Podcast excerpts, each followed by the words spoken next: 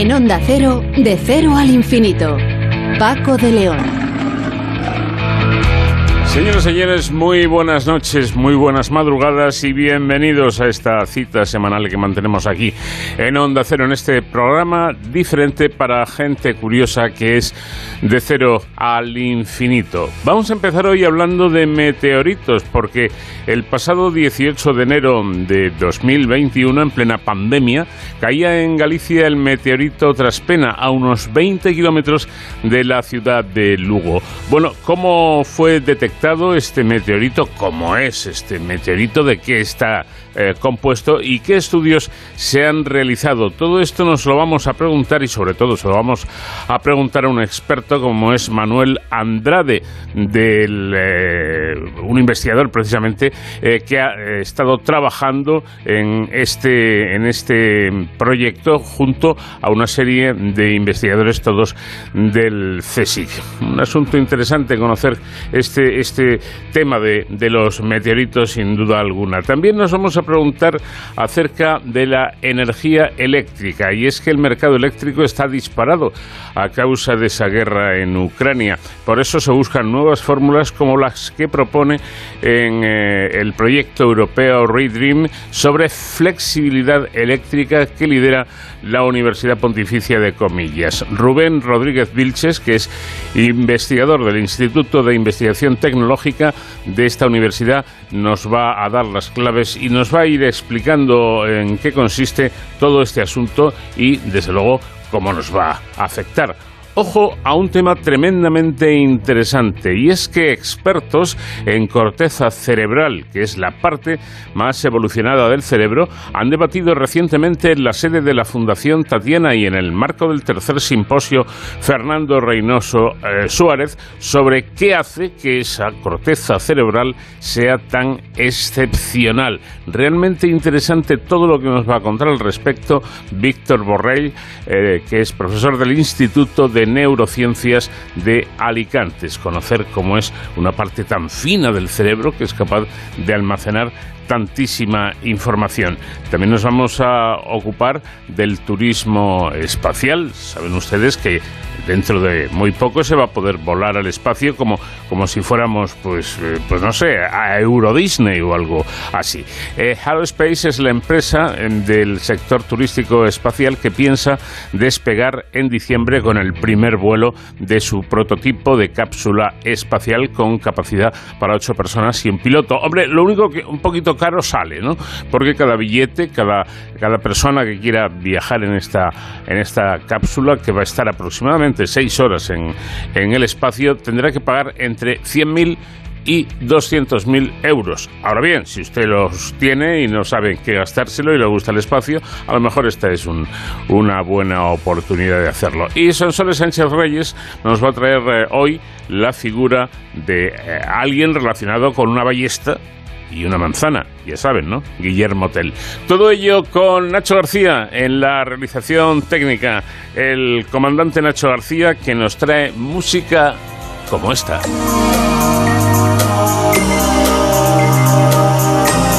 La música en este caso de The Page Mode, que son nuestros invitados musicales en esta semana.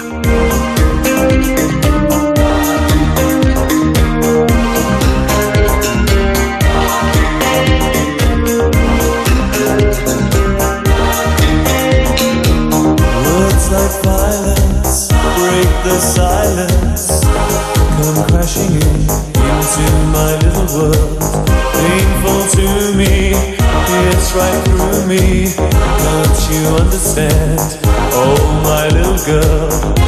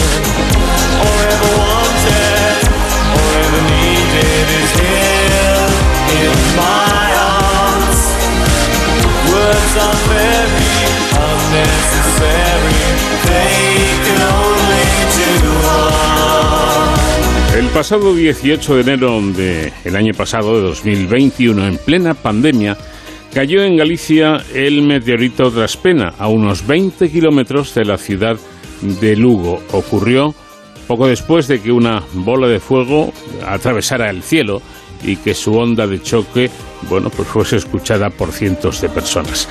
Vamos a saludar eh, ya a Manuel Andrade, eh, que es uno de los investigadores que ha estado trabajando junto con otros en este en esta aparición de este meteorito. Profesor Andrade, ¿qué tal? Buenas noches. Hola, buenas noches. Sería interesante, ¿no?, que nos explicara eh, cómo, cómo ha funcionado la colaboración entre distintas entidades y distintos investigadores para eh, estudiar este meteorito. Pues efectivamente, eh, este estudio que se ha iniciado ¿no? el mismo día en que, en que se observó el fenómeno luminoso, este superbólido, ¿no? provocado, ahora sabemos, por un asteroide que impactó contra la Tierra en, la vertical del, del Ayuntamiento de Baralla, en la provincia de Lugo, pues a partir de ese momento mismo empezamos a pues, eh, poner todos los medios para obtener medidas eh, que nos permitiesen calcular la trayectoria eh, atmosférica de este objeto. Entonces, eh, las primeras fueron las que tenemos nosotros mismos de nuestras dos estaciones de observación de bólidos y meteoros que la Universidad de Santiago de Compostela tiene en Lugo y en Santiago junto con vídeos de particulares que nos facilitaron y de los que pues eh, dos compañeros míos, José Ángel Docobo y Pedro Pablo Campo, eh, pudieron calibrar para obtener eh, medidas eh, también de este fenómeno. ¿no?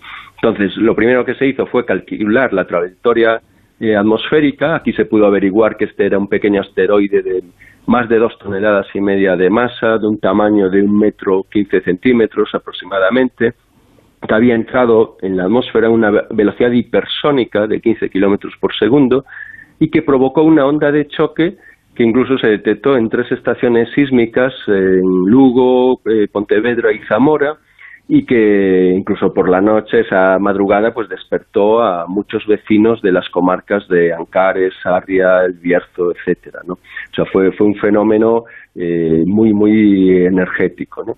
Entonces, a partir de aquí, de este cálculo de, de la trayectoria, eh, pudimos estimar la zona de caída y se organizó un equipo de búsqueda que mm, básicamente formado por personal ¿no? del Departamento de Matemática Aplicada del campus de Lugo que salimos a, a buscar el, estos restos pero sería un vecino de la zona el que encontró finalmente este, este meteorito. Y a partir de aquí, pues efectivamente entró la colaboración con, con otras instituciones ¿no? académicas, en particular eh, las dos personas que llevaron el estudio de este meteorito se encargaron, junto con sus colaboradores, pues fueron el profesor Javier García Dienea, del Museo Nacional de Ciencias Naturales del CSIC en Madrid, y, Ja- y Jordi Llorca de la Universidad Politécnica de Cataluña. ¿no? Ellos fueron los que eh, caracterizaron y clasificaron este meteorito ¿no? como un condrito como, como un condrito ordinario, una condrita ordinaria. ¿no? O sea, fue la, la colaboración. Bueno, un meteorito que eh, pertenecía a, a otro mayor, como ya nos ha explicado el profesor Andrade. Pero ¿qué dimensiones tiene el meteorito encontrado?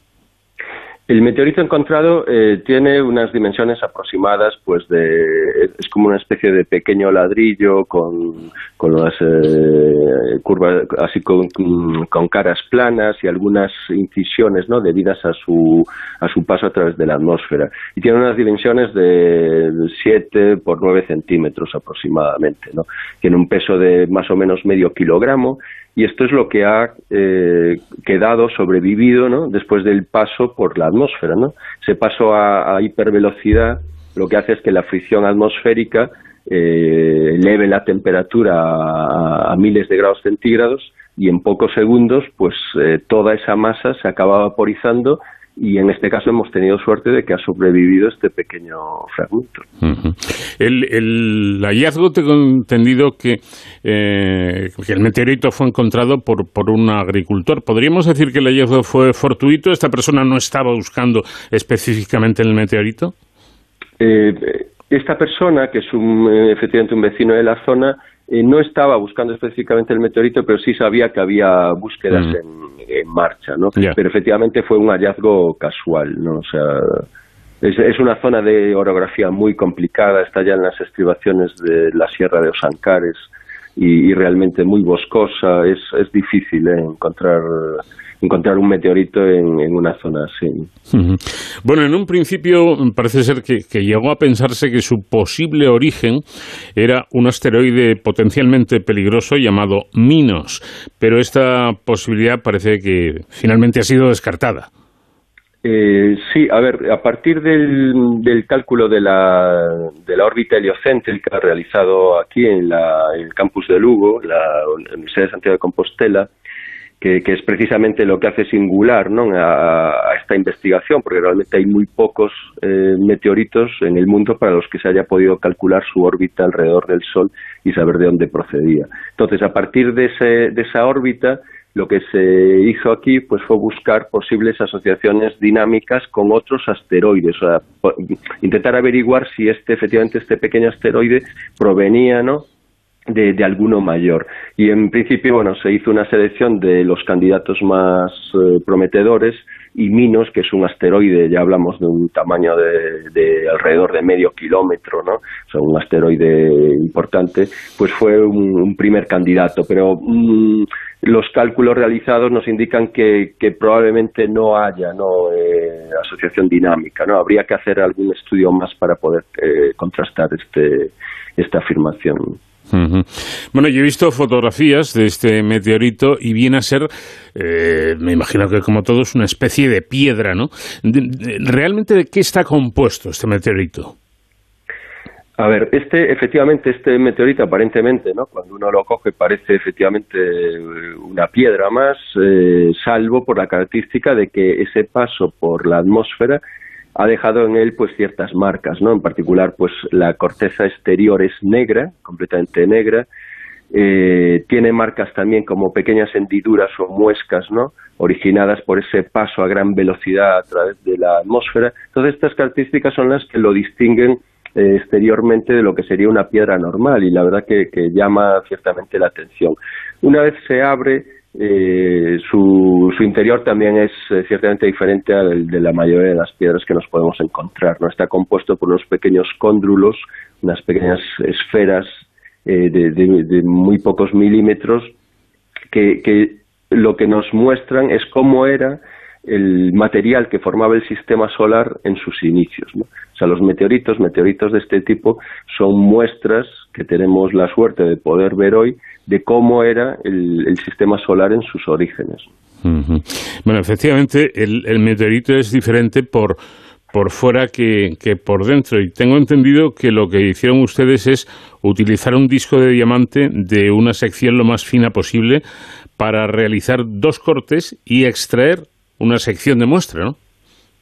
Sí, estos fueron los trabajos que realizó precisamente el, el investigador del que hablaba antes, eh, nuestro colega eh, Javier García Guinea, efectivamente él fue el que procedió ¿no? a, cortar muy finamente este meteorito para poder extraer láminas que permitiesen que fuese analizado en, varios laboratorios en donde, bueno, pues aparte de, Javier García Guinea y Jordi Yorca, también han colaborado otras eh, personas de otras instituciones ¿no?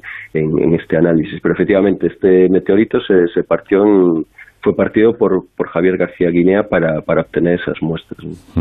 ¿Y se han llevado alguna sorpresa al, al ver, al analizar el, interior o, está dentro de lo previsto? Eh, no, realmente desde el punto de vista, digamos, de, de, lo que es, de lo que puede aportar el meteorito, es un meteorito eh, que es relativamente normal, ¿no? De hecho, la mayoría de las caídas eh, son de meteoritos de este tipo, ¿no? Condritas ordinarias. Hablamos de entre un 80-90% de los meteoritos que, que, se, que caen, pues, pues son de este tipo. O sea que en ese sentido no es que haya habido no ninguna ninguna sorpresa, ¿no? Quizá como decía antes, lo digamos lo más singular de todo este fenómeno, pues ha sido eh, mm, ser capaces de, mm, digamos de ver toda la película entera no desde que tenemos el meteorito en el suelo coger y ir para atrás e ir calculando ¿no? hasta llegar a la órbita que tenía antes de impactar contra la Tierra no eso es lo que hace eh, quizás singular este todo este fenómeno no y es es normal que este fenómeno se produzca en en suelo de nuestro país pues eh, realmente las probabilidades en toda la península ibérica de que un objeto de este tamaño eh, caiga, ¿no? que impacte primero sobre uh, el cielo, digamos, de la península ibérica y acabe impactando como un meteorito, pues eh, son relativamente bajas, ¿no? Porque hablamos de un evento de como este, pues aproximadamente cada 35 años. ¿no? Mm tenemos que tener en cuenta que, por ejemplo, el anterior, eh, este es el primer eh, meteorito bien documentado del que hay constancia, además, en, Galicia. En España sería el segundo. El primero fue el de Villalbeto de la Peña en 2004 y era un, un objeto de menor masa que este, más pequeño y que produjo pues eh, varios meteoritos, ¿no? Y para el que también se pudo calcular la trayectoria y la y la órbita, ¿no? En este caso, bueno, con la colaboración de, de especialistas extranjeros, ¿no? Eh, por cierto, ¿quién es el propietario del meteorito encontrado? Pues eh, después de los análisis a los que ha sido sometido y, como decía antes, dividido en, dos fragmentos más pequeños, el fragmento más grande ha sido adquirido por, la, por el Museo de Historia Natural de la Universidad de Santiago de Compostela que probablemente el próximo mes, a finales de mediados, finales de noviembre, hará una presentación pública de, este objeto, dada su importancia científica y simbólica ¿no? para Galicia, pues será presentado en este museo. Y el otro fragmento, un poco más pequeño, pues será también exhibido públicamente en, el ayuntamiento de, de Baraya. Y ahí se guardará el meteorito dividido en dos partes, incluso para que el público pueda, pueda verlo. Eh, Efectivamente. ¿Quedan más estudios por, por hacer? Del meteorito. Este realmente, eh, sí, sí, realmente eh, es lo que decir, lo, de lo que estamos todos los autores de esta investigación muy satisfechos es de que hemos dado todo lo que había, ¿no? Que decir, realmente se ha hecho un estudio lo más completo posible. Como decía antes, sabemos eh, conocemos ahora muy bien eh, cómo es el meteorito, de qué está compuesto, pero sabemos también muy bien en dónde estaba antes de impactar contra la Tierra, ¿no? Ese asteroide de dónde procedía. Entonces, realmente tenemos en ese sentido pues, pues toda la información. Lo que sí, eh, la investigación también ha concluido que probablemente haya algún fragmento más y de hecho en el artículo se puede consultar un mapa en el que hemos puesto las zonas de probabilidad eh, en donde es posible aún encontrar algún otro fragmento. No es fácil porque, como decía, la zona es de muy difícil orografía, eh, está muy cerca de un río y ha pasado eh, ya cierto tiempo, ¿no? porque ya estamos hablando de algo más de un año y medio, ya ha pasado prácticamente dos inviernos, entonces no va a ser tarea fácil, pero nosotros creemos que aún puede que haya algún fragmento más. Entonces esto sí que sería digamos, lo que podría quedar por, por hacer con respecto a esto, ¿no? Que tuviésemos la suerte ya de encontrar incluso algún otro fragmento. Bueno, vamos a ver, ¿qué, ¿qué, descubren ustedes estudiando estos meteoritos y de qué les sirve a ustedes esta información? Pues eh, aquí, digamos, hay como dos grandes ramas de, de la ciencia o de incluso de la astronomía o la geología que, tienen intereses eh, diversos. ¿no? Por un lado está lo que es el análisis del meteorito, que es de interés ¿no? para mm, todos aquellos investigadores que se dedican a, la investigación geológica ¿no? de los materiales que formaban el sistema solar primitivo y esto pues eh, les aporta información en este sentido y luego está la parte dinámica, que es eh, especialmente a la que yo me he dedicado, que es la que tiene a ver con la trayectoria atmosférica y con la órbita heliocéntrica que estos objetos tienen, ¿no? En particular, eh, objetos como este, ¿no? Similares a este o incluso de mayor tamaño que pueden suponer un, riesgo de impacto, ¿no? O sea, este tenemos que este objeto, aunque tuviese un metro y algo de, tamaño, realmente, aunque haya sobrevivido cierta fracción de su material, al llegar a tierra pues no representa un, peligro no realmente. Es decir, al final es, un, es una pequeña piedra que cae a gran velocidad pero eh, causa un daño muy localizado. Eh, la cuestión que nos interesa desde este punto de vista es, es conocer ¿no? otro tipo de asteroides o llegar a saber sí es posible que haya asteroides de un tamaño ya un poco mayor, hablamos de, por ejemplo, alrededor de 20 metros, como el, el superbólido ¿no? que, que vimos hace unos años, en 2013, ¿no? que sobrevoló Chelyabinsk y al final, con ese tamaño, este tipo de asteroides sí que tienen capacidad para bueno pues provocar una onda de choque pues mm, que puede causar incluso heridos leves, ¿no? Como sucedió en aquel momento. Entonces, el estudio de la dinámica de estos objetos pues es muy interesante, ¿no? Y saber de dónde proceden, saber eh, cuantificar las poblaciones de los diferentes asteroides.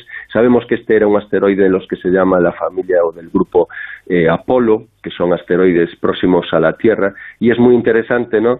Poder estudiar estos objetos para, incluso digo, en el caso de que tengan tamaños superiores, poder eh, predecir ¿no? posibles impactos. Bueno, eh, ojo, a pesar de que estamos hablando de un meteorito pequeño, eh, profesor, yo creo que si, si, este, si esta piedra, si este meteorito pequeño, pues da, por ejemplo, pega en un coche, en, el tejado de una casa o en una persona, causa una desgracia. No, no, eso, eso es evidente. la cuestión es que, como siempre, trabajamos por la probabilidad, ¿no? Entonces, la probabilidad de que un objeto eh, pequeño, ¿no? Del tamaño de un puño, cayendo verticalmente, porque en, la fase final, del, después del llamado vuelo oscuro, cuando el objeto ya deja de ser luminoso, que ahí es donde ya tenemos el meteorito que está cayendo a una velocidad, en este caso de 130 metros por segundo, eh, efectivamente, si cae un coche, pues causaría un, daño material importante y ya no digamos, claro, si le cae a una persona. Claro, las probabilidades de que esto ocurra con un objeto tan pequeño también son muy, muy reducidas, ¿no? Mm. Entonces, eh, el problema está cuando son objetos ya de un tamaño superior. Mm. Claro. y no tanto por lo que es además el impacto directo, sino porque la onda de choque, incluso la bola de fuego que podrían producir, eh, me remito, por ejemplo, al, caso del evento, famoso evento de Tunguska, ¿no? que se supone que fue pues un objeto tipo cometario que impactó contra la Tierra, pero hablamos de la taiga siberiana, una zona muy despoblada, en, en el año 1908, y que causó una devastación absoluta. La bola de fuego que, produjo llegó a nivel de la superficie terrestre y asoló, devastó completamente una superficie de, más de 2.000 kilómetros cuadrados. ¿no? Entonces, eh, esto fue provocado por un objeto cuyo tamaño se estima alrededor de unos 50-60 metros. Entonces aquí sí que puede haber ya un peligro real de causar una devastación local importante. Y la última pregunta, Manuel Andrade, ¿qué, em, ¿qué especialistas eh, trabajan en una investigación como, como esta? Me imagino que es un trabajo multidisciplinar, ¿no? Eh, sí, como decía antes, hay dos partes eh, muy bien diferenciadas. En este caso, la mayor parte de la investigación y que ocupa no la mayor parte del artículo ha sido la parte de dinámica, digamos, mm. ¿no? de lo que hablaba antes, el cálculo de la trayectoria y de la y de la órbita heliocéntrica. Entonces, en este caso, los especialistas, pues eh, somos astrónomos especializados, ¿no? En, digamos, las áreas de la astronomía más vinculadas a la matemática y a la mecánica celeste, ¿no? Ese, eso, esa es la, el caso, ¿no? Y luego hay, efectivamente, otra parte, una vez que tenemos el meteorito en tierra, pues ahí es en donde entran químicos, geólogos, especialistas en, estas otras ramas de, la ciencia que nos dan pues información sobre la composición de ese tipo de objetos. Mm. Bueno, pues hemos conocido más acerca de este meteorito que cayó hace algún tiempo ya en Galicia y que ha sido recientemente encontrado. Manuel Andrade, investigador y, experto en estas cuestiones, muchísimas gracias por habernos atendido y enhorabuena por el hallazgo. Muchas gracias.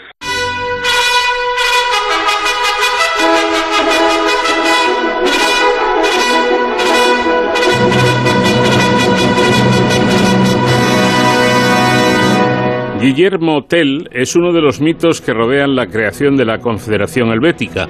Entre el siglo XIII y principios del XIV, Suiza aún no estaba unificada. Era un conglomerado de pequeños estados bajo dominio de los Habsburgo. Según el conocido relato, Guillermo Tell era un habitante de Burglen, en el centro de la actual Suiza, famoso por su puntería con la ballesta. Provocó al impopular gobernador austríaco del cantón de Uri, Hermann Gessler, al negarse a inclinarse ante el símbolo de la autoridad del imperio, un sombrero colocado en lo alto de un poste en el centro de la plaza principal de Adford, capital del cantón, eh, al que estaba obligado a hacer una reverencia todo el que pasase por allí. Sobre este asunto, precisamente, versa hoy la historia que nos trae Sonsoles Sánchez Reyes. ¿Qué tal, Sonsoles? Buenas noches. Muy buenas noches, Paco. Bueno, ¿y todo esto de cuándo data? Pues fuentes aseguran que esto ocurrió en la fecha exacta del 18 de noviembre de 1307. Tell sabía que arriesgaba su vida si denunciaban su acción, lo que no tardó en ocurrir. Al día siguiente, Gessler convocó a Tell y para castigar la afrenta, el gobernador le obligó a disparar a una manzana colocada sobre la cabeza de su hijo Walterio, un niño. Si acertaba en el blanco, le concedería la libertad, pero si fallaba, sería arrestado. Tell disparó con su ballesta y acertó a la manzana. El gobernador le preguntó entonces por qué había preparado dos flechas si solo podía lanzar una, a lo que Tell respondió que de haber errado habría disparado la segunda flecha contra él. Lleno de ira, Gessler arrestó a Tell y ordenó que fuera encerrado para siempre en una torre del castillo de Gessler en Küsnacht. Pero durante el traslado en barco a través del lago de los cuatro cantones se desencadenó una violenta tormenta que obligó a los guardias a quitar los grilletes a Tell y ordenarle que dirigiera la embarcación. Siendo un excelente timonel, Tell consiguió llevar a todos a la orilla, donde en un momento de confusión escapó, aunque también se dice que fue liberado en secreto. Luego se dirigió al castillo del gobernador en Küsnacht. Allí lo mató con la segunda flecha. Otros dicen que alcanzó a Gessler en la Holle Gasse, entre el macizo del Gotardo y Zurich, donde acabó con el tirano también de una flecha. Esta historia ha suscitado muchas dudas entre los historiadores. En el siglo XVIII Voltaire comentaba, La historia de la manzana es muy sospechosa, y lo que la acompaña no lo es menos. Ningún documento contemporáneo recoge la historia o menciona el nombre del protagonista. La primera referencia a Tell, aunque se le llama Tull, se encuentra en 1470, más de un siglo después de sus peripecias, en la crónica llamada El Libro Blanco de Sarnen, que recogió la historia que conocemos de Guillermo Tell, quizás exagerada y ornamentada como nuestro cantar de Mio Cid. La historia de un hombre valiente que dispara a una manzana colocada sobre la cabeza de su hijo se encuentra en leyendas medievales como la Crónica danesa de Saxo Grammaticus, fechada en torno a 1200, y en una antigua balada inglesa de William de Clodesley, entre otras. Es probable que la historia de Tell fuera una adaptación de esas leyendas. El autor que ofreció el primer relato extenso del mito de Guillermo Tell, afirmando que es real, fue Aigidius Tschudi, en su crónica helvética de 1570, compuesta para agradar a todos sus posibles lectores y con este propósito inventó todo tipo de documentos. En 1736 se imprimió por primera vez la crónica de Tsudi, que sirvió de base para el relato que Johannes von Müller incluyó en su Historia de Suiza de 1778. Gracias a esta obra, Tell se convirtió en el representante del espíritu nacional alpino, el héroe de la libertad helvética, la personificación de la valentía. Se difundió por el mundo la imagen de los suizos como pueblo pacífico, en armonía con la naturaleza y que habían sido capaces de conseguir su independencia precisamente por su valor. Basándose en Müller, el gran escritor alemán Friedrich von Schiller, que nunca había estado en Suiza, publicó en 1804 una obra de teatro sobre el personaje que alcanzó resonancia mundial. Recogió la historia de su amigo y también escritor alemán Goethe. Más tarde, Rossini convirtió su obra en una ópera, incluido el famoso galope, la melodía que los angloparlantes asocian con Guillermo Tell. Schiller compartía el filohelvetismo de moda en su época, que es la idealización de los suizos como un pequeño pueblo que había conquistado su libertad frente al despotismo que dominaba otros países. Las frases del personaje de Schiller, lo que las manos alzaron, las manos pueden derribarlo. Dios nos dio la fortaleza de la libertad. El reinado de los tiranos violentos es el más breve. Hicieron de Guillermo Tell un símbolo de la libertad universal y un precursor de la lucha por los derechos humanos. Por eso, el autor es honrado en la llamada Piedra Schiller, un trozo de roca que sobresale 20 metros del lago cerca de donde pasa el camino de Suiza. Lleva la inscripción al cantor de Tell, F. Schiller, Los cantones del centro de Suiza, 1859. La historia de Guillermo Tell está relacionada con otra relativa a los orígenes de Suiza.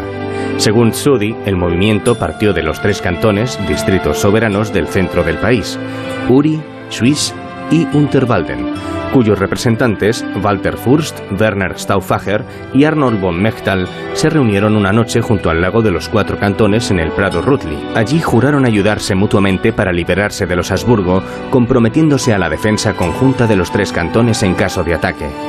Declararon su independencia en la llamada Carta Federal. Su firma tuvo lugar en torno al 1 de agosto, por lo que esta fecha fue elegida posteriormente para celebrar el Día Nacional de Suiza. Amenazados por esta rebelión, los alguaciles de los Habsburgo persiguieron a la población, y en ese contexto, meses después, habría sucedido el célebre episodio de Guillermo Tell. Aunque tanto la historia de Guillermo Tell como la del juramento de Rutli son leyendas originadas tiempo después, tienen un trasfondo histórico real. Mucho tiempo los territorios de la actual Suiza, a orillas del lago de los Cuatro Cantones, habían estado bajo el dominio de diferentes señores feudales. Tras la desaparición en 1218 de los condes de Zaringen, dueños de buena parte del territorio suizo, los Habsburgo, la dinastía que rigió el Sacro Imperio Romano Germánico desde 1273, intentaron dominar el país. La apertura de los primeros pasos alpinos de Simplón y de San Gotardo aumentó el interés estratégico de estos territorios antes aislados. El afán expansionista de los Habsburgo hizo sentir a los cantones, sobre todo a las comunidades rurales, la necesidad de mantenerse libres, dependientes directamente del emperador. En las comunidades alpinas existía una larga tradición de pactos y alianzas defensivas. Por su peculiar orografía, la dominación de los señores feudales era prácticamente inexistente. Cada comunidad estaba regida por un gobernador, una figura meramente representativa que solía ser el mayor terrateniente de la comunidad. Los hombres libres prestaban un juramento para reforzar la autoridad del gobernador y asegurar la paz interna en su territorio. Así, en 1291, tras la muerte de Rodolfo IV de Habsburgo, las familias que acaudillaban los cantones de Uri, Schwyz y Unterwalden reforzaron su alianza para mantener el orden en las tierras dominadas por los Habsburgo sin intervenir estos. Lo hicieron mediante juramento escrito ante un juez que decía, la gente del Valle de Uri, la totalidad del Valle de Schwyz y la comunidad de la gente del Valle Inferior de Unterwalden, considerando la malicia de los tiempos, a fin de que puedan mejor defenderse a sí mismos y a los suyos y conservar un estado adecuado, de buena fe han prometido darse ayuda, consejo y favor con personas y bienes, dentro de los valles y fuera de ellos, hasta más no poder, contra todos y cada uno que pueda hacer fuerza, molestia o agravio a cualquiera de ellos, o hacer daño en sus personas o bienes. El pacto fue más allá de lo esperado. Zurich, ciudad dependiente directamente del imperio, decidió sumarse. y otras ciudades libres y cantones no tardaron en imitarla, dando lugar a una nueva confederación territorial. Pero esta actuación de autogobierno y autodefensa contravenía las pretensiones imperiales. En 1315 se produjo un enfrentamiento entre los campesinos y los soldados del emperador para poner freno a sus repetidos ataques al convento de Einhilden. La victoria de los campesinos en la batalla de Morgarten animó a otros territorios a unirse a los cantones centrales. El pacto fundacional del Ridley empezaba a conformar un nuevo país de hombres y territorios libres, la Confederación Helvética. Con el tiempo, la liberación de los territorios de la Suiza central y la constitución de la primera alianza entre cantones quedaron encarnadas en el mito de Guillermo Tell y su rebelión contra el gobernador, que se divulgó con rapidez entre la población. Hasta bien entrado el siglo XX se hicieron representaciones de teatro popular sobre la historia de Tell. La decisión de celebrar la fiesta de Suiza el 1 de agosto se produjo en 1891. La fundación de la Confederación, según la leyenda, tuvo lugar el 1 de agosto de 1291 en la Suiza primitiva. Sus artífices habrían levantado tres dedos de la mano derecha al prestar juramento. Según una crónica medieval, el juramento se remonta al 8 de noviembre de 1307. Sin embargo, en el siglo XIX fue redescubierto el Pacto Federal de los cantones de Uri, Schwyz y Anterwalden en agosto de 1291. Se pensó que la celebración debía tener lugar en la Suiza primitiva, la cuna de Suiza, decidiendo que el centro de las festividades fuera Schwyz y la fundación de la Confederación Suiza se celebró por primera vez en 1891 en el pueblo de Brunnen, con motivo del sexto centenario de la gesta. En ese momento no se pensaba repetir la celebración anualmente. En 1899 el Consejo Federal invitó a los cantones a tocar las campanas de sus iglesias el 1 de agosto. En ello incidió la presión de los suizos que querían tener un día nacional, como los franceses, el 14 de julio, o los estadounidenses, el 4 de julio. Sin embargo, no fue hasta 1994 que el 1 de agosto se convirtió en día festivo en todo el país. La autenticidad de la leyenda ha sido muy discutida. No hay nada que demuestre que Tell realmente existió o que los hechos tuvieron lugar. Pero esto no hace a la historia menos poderosa. Guillermo Tell es un símbolo, representa al pueblo y el respeto a la autoridad, pero también la capacidad de luchar contra esa autoridad si es injusta, lo que ha hecho que tenga tanto éxito durante 700 años. La imagen de Guillermo Tell se ve en el reverso de las monedas de 5 francos suizos, que es la moneda más grande de Suiza. La orilla del lago por donde escapó Guillermo Tell fue bautizada como Tellsplatte y se construiría allí entre Sisikon y Flulen la capilla dedicada a su memoria que aún existe. La tradición local dice que se construyó una primera capilla en 1388. Sin embargo, los documentos más antiguos que mencionan una capilla datan de 1516 a 1530. La ermita de Tell se convirtió en lugar de peregrinaje a partir del siglo XVI. La capilla actual fue construida en 1879. Cuatro frescos de Ernst Stuckelberger de Basilea muestran escenas de la leyenda. Uno, el alguacil Gessler obliga a Guillermo Tell a disparar a la manzana sobre la cabeza de su hijo con su ballesta. Dos, Guillermo Tell escapa del barco del alguacil durante una tormenta en el lago de Lucerna. 3. Guillermo Tell dispara a Gessler. 4. Se produce el juramento de los confederados suizos en Rudley. Existe un monumento a Guillermo Tell junto a su hijo en la plaza del ayuntamiento de Aldorf, construido en bronce por el escultor suizo Richard Kisling e inaugurado el 28 de agosto de 1895, ubicado en el lugar exacto donde se dice ocurrió la famosa prueba. Pues ahí está la historia de este personaje que todos recordamos por la flecha y la manzana. Guillermo Tell, que hoy nos ha traído son soles en estos paseos por la historia. Gracias como siempre y te espero la próxima semana. Gracias a ti, Paco. Un abrazo y hasta la próxima semana. De cero al infinito. El mercado eléctrico está disparado, eso es evidente cuando miramos la factura y lo que nos cobran por la energía, por la luz. Está disparado, dicen, a causa de la guerra de Ucrania.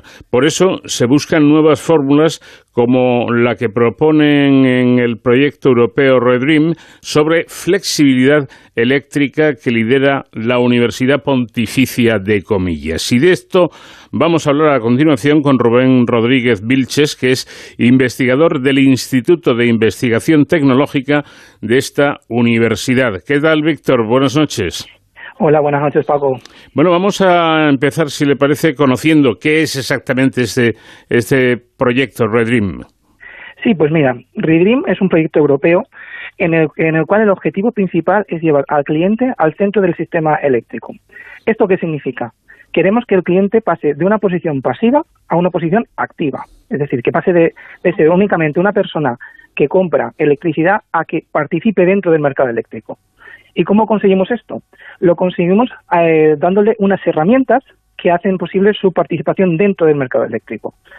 Como eh, ahora mismo ha aparecido un nuevo concepto, que es el concepto de la flexibilidad de la demanda. Esto es la capacidad de, de alguna de parte de nuestros consumos eléctricos de apagarlos y enchufarlos en función de lo que requiera el sistema eléctrico. Y con esto lo que obtenemos es que el consumidor pueda recibir algunos descuentos en la factura e incluso llegar a tener algunos beneficios económicos. Bueno, cualquier cosa que signifique ahorrar un poquito de dinero será sin duda bienvenida. Y en este proyecto, ¿cuál es el papel de nuestro país, de España? Pues eh, España está muy presente dentro de este proyecto. Hay bastantes empresas involucradas en, este proyecto, además de que una de las sedes donde se está haciendo las, pruebas está en Valladolid. Pues importante. sí, sí, sí, sí. No, además eh, tenemos la participación de, comillas como coordinador del proyecto y otras empresas como STEMI, que es la que está desarrollando la parte para la participación de, estos clientes dentro del mercado eléctrico. Mm. ¿Y qué significa esto de dar flexibilidad al mercado eléctrico? Pues mira, el mercado eléctrico tiene que estar balanceado. ¿Qué significa esto? Que tiene que haber en todo instante la misma generación de electricidad que consumo. ¿Qué ocurre? En el pasado, cuando teníamos un problema eh, por la parte de la generación, imaginamos, había un problema con una central de gas, eh, bajaba la generación y teníamos un desbalance. ¿Cómo lo solucionábamos antes? Metiendo más gas o metiendo más carbón. ¿Qué pasa? Con los objetivos de la transición ecológica, de, pasar de fuentes eh, contaminantes a fuentes limpias, como son la solar y la eólica, eh, estas tecnologías ya ofrecen siempre el máximo de generación. Por tanto, en el caso que tengamos un problema con la generación, imaginemos una nube de repente pasa por un huerto solar, eh, lo que vamos a hacer es, en vez de generar más a partir de fuentes contaminantes, ¿por qué no vamos a la parte de la demanda? ¿Por qué no dejamos de consumir un poco más? Y esto es lo, lo que es básicamente la flexibilidad de la demanda. Y ante tal propuesta, que no parece descabellada, desde luego, em, eh, ¿cómo responde el consumidor?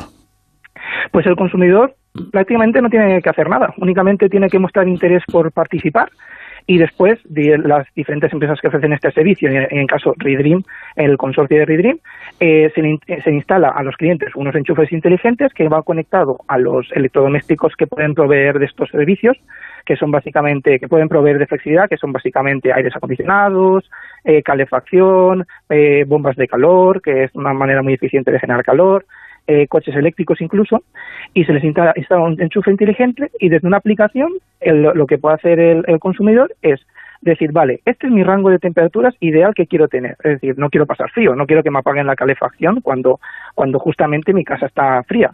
Entonces se dice, vale, yo quiero que mi casa esté a 21 grados. Pues lo que hacen es cuando eh, tu casa está a lo mejor a 23 grados, dice, vale, aquí puedo, puedo apagar. Entonces este servicio lo puedo ofrecer al sistema a partir de una, de una aplicación que es donde el cliente únicamente tiene que marcar sus, sus objetivos de temperatura y su confort. Mm. Interesante, sin, sin, duda alguna. Eh, bueno, ha mencionado lo de los coches eléctricos y ahí, ahí quería yo llegar, ¿no? ¿Es, ¿Es este buen momento para elegir vehículos que funcionan con energía eléctrica tal y como está el, el panorama o estos enchufes inteligentes pueden ser la solución? Pues mira, ahora mismo creo que está activo el, programa MOVES que ofrece ayudas para la compra de vehículo eléctrico. Aparte, incluso hay algunos estudios que incluso con los precios actuales de, electricidad dicen que a la larga el coche eléctrico compensa tanto económicamente como ecológicamente.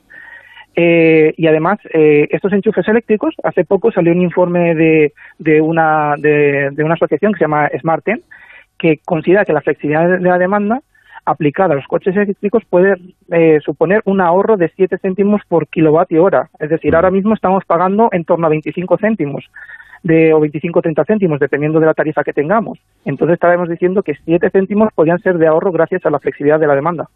Eh, bueno, yo quizás lo que no termino de, entender, eh, bordeando este, este tema y hablando de los coches eléctricos, es que esto que parece ser el futuro, por lo menos en, en cuanto a energía limpia y a, y a la no contaminación, más contaminación aún de nuestro aire, de nuestra atmósfera, es que el coche eléctrico sea más caro que el coche, digamos, estándar. Hmm. Sí, sí, es comprensible. Y eh, en principio la, la, teoría es que cada vez cuando más coches eléctricos estén a la venta y mayor sea la producción, más bajarán los precios. Pero todo, todo, todo es una incertidumbre, como, como sabemos ahora. ¿Y cómo podría cambiar este proyecto uh, Dream la manera que tenemos de relacionarnos con la energía? Pues eh, la podría cambiar básicamente por eso, porque cambia el paradigma. Pasamos de ser unos pasamos de ser unos clientes que únicamente buscamos por una tarifa más barata a participar dentro del mercado eléctrico y recibir ingresos del mercado eléctrico. Es decir, pasamos de pagar a, recibir ingresos, incluso, o incluso a, hacer más, eh, a ser más eficientes, a, incluso también hacer comunidades energéticas de, con placas fotovoltaicas compartiendo eh, el techo de nuestro de nuestra casa, con, compartiendo la energía generada en ese techo con nuestros vecinos todo, esto está dentro de, de, Redream. Mm. Eh, y eso es lo que haría posible. ¿Y, ¿Y esto cómo va a afectar y cómo va a facilitar la llamada transición energética? Pues mira, eh, la flexibilidad de la demanda, que punto clave en Redim, eh, hace posible la mejor integración de las energías renovables. Entonces, gracias a, esto, vamos a, va a ser posible que las energías renovables se, estén siempre activas, porque en el futuro tendremos un problema y es que tendremos tanta, tanta instalaciones eh, renovables que a lo mejor toda esa potencia no podemos utilizarla. Entonces habrá que apagar cierta generación, lo cual es un, es un desastre. Y gracias a esto puede ocurrir que, pongamos un ejemplo, un, un día a, a, las 2 de la tarde hay mucha generación solar, porque tenemos mucho sol en España y podemos aprovecharlo. Pero a lo mejor no tenemos la cantidad suficiente de consumo. Pues con esto lo que a hacer es concentrar nuestros consumos a la hora de, mayor generación solar. Por ejemplo, calentando nuestra casa durante esas horas, porque para que lo sepan los oyentes, nuestra casa también nos podría ser es una batería de aire. Entonces podemos calentarla y aprovechar eso para, para ayudar al sistema y aparte comprar energía más barata o incluso recibir ingresos. Yendo directamente al, al asunto y por dejarlo claro, ¿podría darse la situación de, que llegaran a pagarnos por dejar de usar la calefacción? podría llegar a darse, sí. y, me imagino que lo mismo ocurriría con, con las luces, ¿no? Consumir menos. Sí, bueno, en principio la flexibilidad de demanda está más concebida eh, dentro de RIDIM a grandes consumos como son calefacción, eh, aire acondicionado, baterías, coche eléctrico y demás. Pero bueno, todo se puede, se puede contemplar. Oímos y, bueno, pues a veces nos preocupamos, ¿no? Cuando escuchamos cierto tipo de, noticias. Hablando de todo esto de la energía, eh, ¿usted cree que pasaremos un invierno complicado por culpa del precio de la luz? Eh, buena pregunta, buena pregunta. Eh, ahora mismo eh, sé que el, objetivo que marcó Europa de mantener eh, al 90% de las reservas de gas va a ser posible que, este invierno no sea complicado en términos de, cortes de, electricidad y demás, aunque todos los países están, están alerta porque nunca se sabe lo que puede ocurrir. puede que sea, sea complicado. Mm, es, es toda una incertidumbre porque no se puede saber cuáles van a ser los próximos movimientos geopolíticos y no sabemos si de repente vamos a tener problemas con, con, nuestra, con nuestro suministro. ¿Tendremos de alguna manera que reeducarnos para aprender a consumir menos electricidad? Exacto, sí. los consumidores tienen que tener conciencia de lo importantes que son y lo importante que es saber cómo se genera nuestra electricidad, cómo nos llega a nuestra casa. Y por eso, eh, dentro de Redim incluso tenemos una parte donde los clientes toman conciencia de, de cuánto consumen cada, cada cosa. Entonces es muy importante saber que, por ejemplo, una cosa que a lo mejor parece que no consume mucha electricidad, como es un hervidor de agua, eh, eso eh, a, la, larga es, es, como casi un horno de, un, horno que tenemos para cocinar, consume muchísima potencia. Entonces, eh, dentro de, de, eh, tenemos una parte donde los clientes pueden ver eh, esta posibilidad. Realmente esta situación y este encarecimiento de la energía eléctrica es por culpa de, la guerra entre Rusia y Ucrania. Pues si consideramos que, un gran porcentaje en el pasado eh, del gas que se suministraba a Europa venía por parte de, Rusia y que prácticamente el, el, precio del gas casi puede determinar los precios de la electricidad, pues muy probablemente sea debido a este factor. Claro, mm, habrá que estar muy atentos, pero es que predecir lo que puede suceder en los próximos meses eh, me da a mí que es un poco difícil, ¿no? Muy, muy, muy difícil. Nunca sabemos eh, cuál, cuál puede ser el siguiente paso que, ocurra en la guerra o, o, si a lo mejor hay un problema de suministro de gas, que ahora, por ejemplo, en España nuestro principal suministrador creo que es de Estados Unidos. Entonces nunca sabemos si a lo mejor pueden dejar de mandarnos gas porque quieren quedárselo para ellos o cualquier otro motivo. Entonces ahora mismo estamos en una incertidumbre total. Claro, es que esa es otra. Ha puesto usted muy buen ejemplo, creo yo. Claro, decimos, España no depende del gas de, Rusia porque nos manda más, más gas Estados Unidos. Ya, pero si Putin le da por hacer alguna de las suyas, Estados Unidos puede pensar, no voy a mandar gas a España o a otros países, me lo voy a quedar yo por si acaso, ¿no?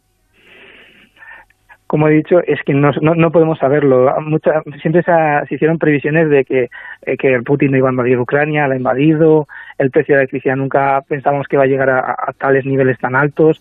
Entonces es como, nunca se, puede saber cuál va a ser el siguiente movimiento. Eh, mm, lo que he dicho, tenemos las reservas de gas ah, bastante llenas en, en toda Europa y en España también. Entonces, a lo mejor eso nos asegura tener un invierno tranquilo en cuanto a gas y también a electricidad. A lo mejor precios más altos, más bajos, eso no, se sabe, pero eh, nunca se sabe cómo va a ser el futuro. Y estos precios no solamente de, la luz, sino de las energías en, general, incluso hasta de, la, de los combustibles para, para coches, la, gasolina y el gasoil, ¿usted cree que, han llegado para quedarse o, que pasado un tiempo volverán a, a, a sus puntos de, de partida, volverán a bajar esos precios? Eh, buena pregunta. Pues el, precio de los combustibles eh, han llegado, llegaron a su tope hace unos cuantos meses, entonces no sabemos si, eh, si llegarán a los niveles anteriores. Podrá, probablemente baje, pero por parte de la, de la OPEP, que es la organización que controla básicamente los países generales de, petróleo, ya comunicaron que el, el, iban a bajar un poco la producción, en verano la subieron, esto significa un aumento del crudo y si aumenta el precio del petróleo, ah, normalmente se traslada al precio de los combustibles que utilizamos. Entonces, vamos a esperar que estemos en unos rangos similares a, los de ahora, a lo mejor un poco inferiores, un poco superiores, todo depende de, muchos factores. Mm. Porque, mm, aunque muchas veces no pensemos en en ello, pero es que el, precio de la energía en general, eh, Rubén, yo creo que mediatiza, yo creo que eh, establece cómo va a ser nuestra, nuestra vida. Prácticamente afecta a todo. Afecta absolutamente a todo. Eh, básicamente, la inflación que estamos viviendo en toda Europa viene básicamente por los problemas que tuvimos de suministro debido a la COVID y también por los precios de la energía. Si al final sube el precio de los combustibles, sube el precio del transporte. Y si sube el precio del transporte, pues al final no va a costar más caro el plátano que tenemos en el plátano o la, manzana que tenemos en la, en la frutería. Claro, efectivamente, es que eh, en, el combustible de, de los, las gasolinas, por así decirlo, eh, cualquier movimiento que haya de, de, subida de precios, pues va a afectar efectivamente al plátano, a la carne, al pescado, al café, absolutamente a todo. Y esto eh, redunda en que al final somos los ciudadanos los que pagamos eh, los platos los platos rotos. Pues, pues en fin, es lo que hay, eh, Rubén, y, yo creo que lo más importante es adaptarnos a los nuevos tiempos y a las nuevas ideas que nos dan para poder, en la medida de lo posible, ahorrar un poco, ¿no? Exacto. Pues en Rubén Rodríguez Vilches, investigador del Instituto de Investigación Tecnológica de la Universidad Pontificia de Comillas, Gracias por haber compartido este rato con nosotros y habernos dado estas explicaciones tan interesantes. Buenas noches. Muchas gracias a vosotros por darnos este espacio y presentar a Redim a todos los oyentes.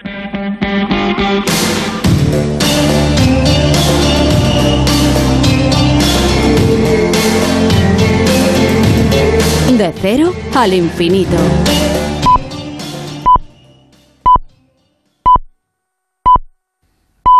Son las 5 de la mañana, las 4 en la comunidad canaria.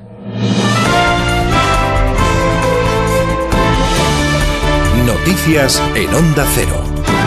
¿Qué tal? Buenos días. Los socialistas se citan hoy en Sevilla para conmemorar la victoria electoral lograda por Felipe González en 1982. En el acto, que tendrá lugar en el Palacio de Congresos, van a participar el secretario general, Pedro Sánchez, junto a González, además de la ministra María Jesús Montero y Juan Espadas. 40 años se cumplen de la victoria en las urnas con 202 escaños, una mayoría absoluta que hizo posible el primer gobierno del Partido Socialista en democracia.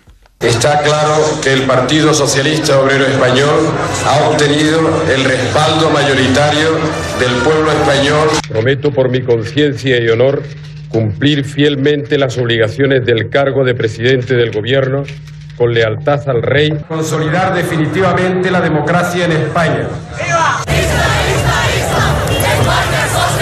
Pedro Sánchez en Sevilla 48 horas después de que se haya roto las negociaciones para la renovación del Consejo General del Poder Judicial. El líder del Partido Popular, Núñez Feijó, dice que la ruptura ha sido por la intención de Pedro Sánchez de reformar el delito de sedición y prácticamente descarta llegar a pactos de Estado con el Gobierno. Ha dicho que será con otro PSOE. Sé que los ciudadanos añoran acuerdos y pactos de Estado. Yo también, créanme. Y estoy seguro de que llegarán con este PP y con otro PSOE. La versión del gobierno es otra. Dicen que el pacto estaba encarrilado, pendiente de reunirse Sánchez y Feijó, pero los varones del Partido Popular presionaron para romper. Señalan sobre todo al andaluz Moreno Bonilla y a la madrileña Díaz Ayuso, que hicieron ver al líder del PP que era una barbaridad. En Onda Cero, el ministro Félix Bolaños asegura que a Feijó le han doblado el pulso y no ha sabido actuar como un hombre de Estado. Y ahora que estábamos tan cerca, que estaba hecho, ¿qué ha pasado? Pues que le han doblado el pulso. Pero claro, esto eh, desde el punto de vista democrático es grave para nuestras instituciones, es grave para el Poder Judicial y desde luego se inicia el declive definitivo del señor Feijó porque ya no se le podrá ver nunca como un líder autónomo para tomar decisiones dentro de la derecha española. Otro asunto que se enquista es la ley trans. Los socialistas vía enmienda van a pedir que la ley exija una autorización judicial para los menores de 16 años que quieran cambiar de sexo en el registro, mientras que el proyecto de ley elaborado por el Ministerio de Igualdad establece que el requisito judicial sea solo para los menores de 14. La polémica se ha trasladado a la calle donde un centenar de personas se manifestaban frente a la sede del PSOE para exigir que la injusticia se haga ley y para reclamar que no se les estigmatice lanza un mensaje dando a entender que hay que limitar en las personas trans este derecho porque somos personas de dudosa credibilidad, incluso proclives al fraude, ¿no? Me parece que legislar sobre el prejuicio, legislar sobre la discriminación es impropio de un Estado de Derecho y es inconstitucional. También es noticia que el Tribunal Supremo ha confirmado la sentencia de la Audiencia Nacional y absuelve a Rodrigo Rato y a la cúpula de Bankia, 34 acusados por la salida a bolsa de la entidad. El alto tribunal entiende que tenía el respaldo del supervisor del Banco de España y, en consecuencia, les absuelve de los delitos de estafa a los inversores y falsedad contable. La salida a bolsa de Bankia desembocó en un rescate bancario de 22.000 millones de dinero público. La jornada de liga nos deja un marcador, el empate a uno entre el Mallorca y el Español. Y para este sábado, cuatro partidos, comienza la jornada con el Almería Celta. El Cádiz recibe al Atlético de Madrid, el Sevilla se enfrenta al Rayo y el partido de la jornada entre el Valencia y el Barça. Los azulgranas llegan a Mestalla, segundos en la tabla, pero vienen de caer en la Champions. El entrenador Xavi Hernández reconoce que ha sido duro, ha sido un batacazo, pero mira hacia adelante para seguir disputando la liga y ganar torneos. Nosotros la confianza total en, en el proyecto y que tenemos tranquilidad en trabajar. Está claro que, que no, es, no es lo que esperábamos, las expectativas son altas. Este año es, el objetivo es ganar títulos y evidentemente hemos perdido uno. Quedan otras competiciones y aún podemos hacer una, una gran temporada. Pues a luchar, no tenemos dudas desde dentro. Nueva cita con la información cuando sean las 6 de la mañana, las 5 en la Comunidad Canaria y todas las noticias las vamos actualizando en ondacero.es. Síguenos por internet en ondacero.es.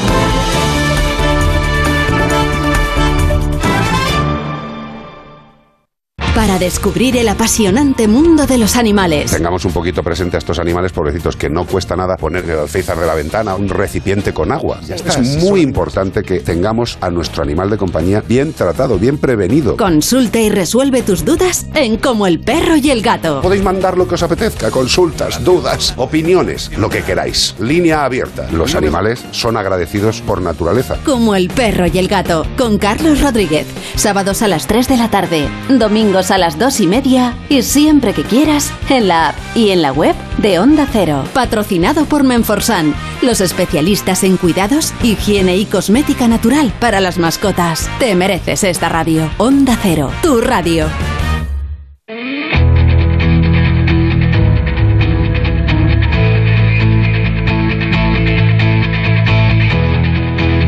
En Onda Cero, de cero al infinito. Paco de León.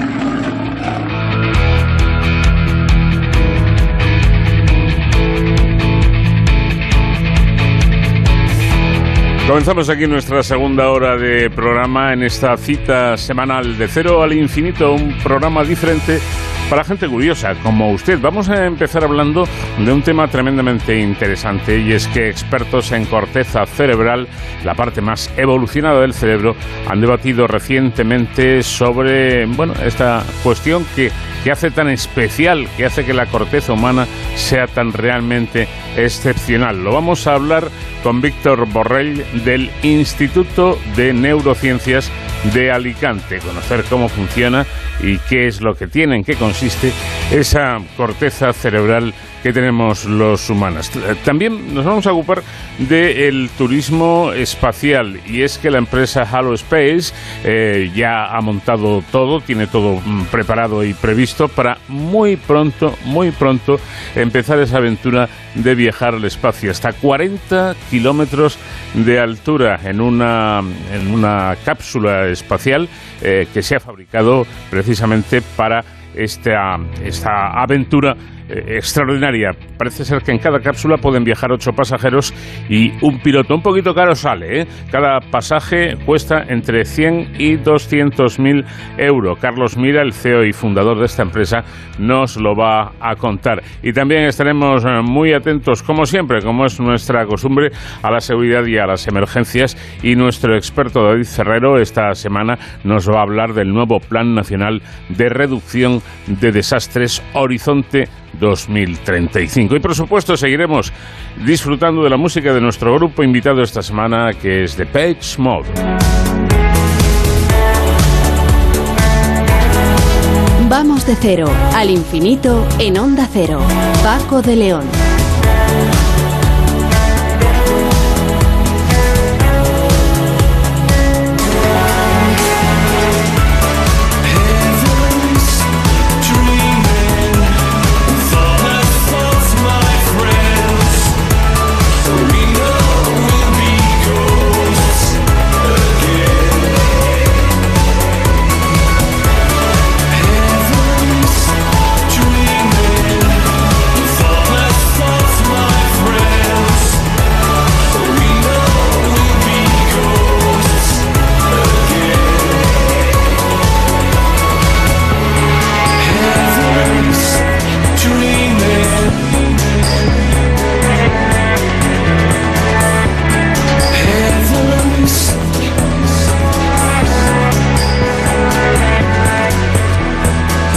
En corteza cerebral, la parte más evolucionada del cerebro, han debatido recientemente en la sede de la Fundación Tatiana y en el marco del tercer simposio Fernando Reynoso Suárez sobre qué hace que esa corteza humana sea tan excepcional.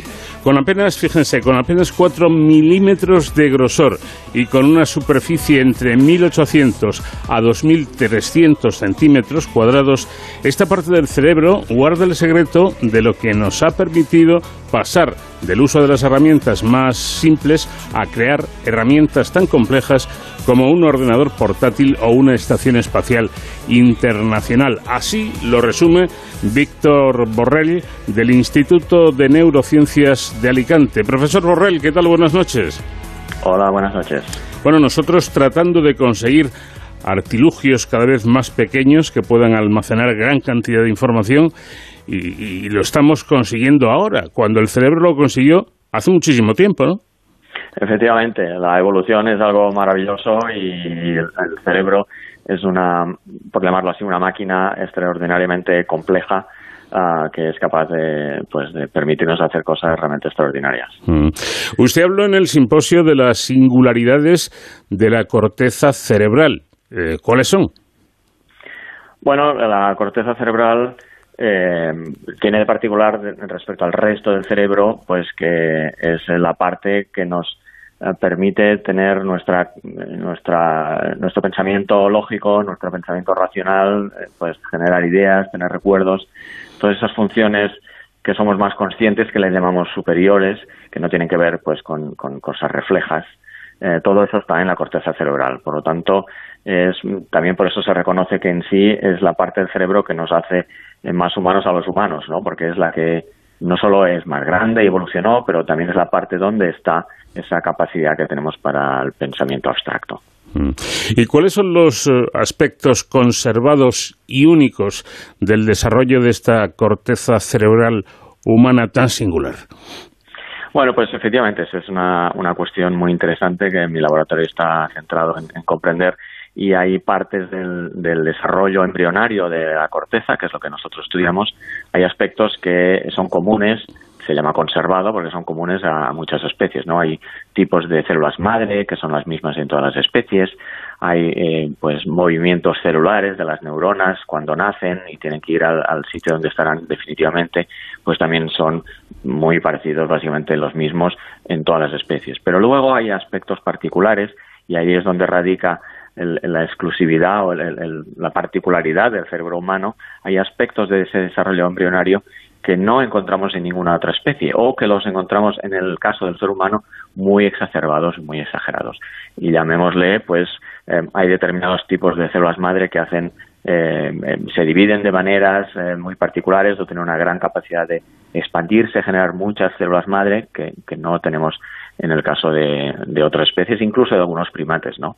Y en particular también durante el simposio este se puso eh, un énfasis en que gracias a el- la secuenciación del genoma del Neandertal, ¿no? que este año celebramos con el premio Nobel a su descubridor, a Svante Pavo, pues gracias a poder comparar la secuencia del genoma del Neandertal con el ser humano moderno, también encontramos ahí, eh, aunque sean pequeñas, encontramos diferencias a nivel genético que nos desvelan novedades en el caso del desarrollo embrionario del cerebro humano moderno. Y estas novedades pues tienen que ver con pues un poco la misma idea, ¿no? Eh, El, que las células progenitoras pues se dividan de una forma más eficiente o que la, la- la división celular y la separación de cromosomas sea más perfeccionada, más eficiente, sin errores, eh, que sea un- una biología óptima para ese desarrollo del- de la corteza que es tan compleja. ¿no? Podríamos decir que esta es la, la- la diferencia principal eh, entre eh, la corteza cerebral de un perro, por ejemplo, y la de un ser humano.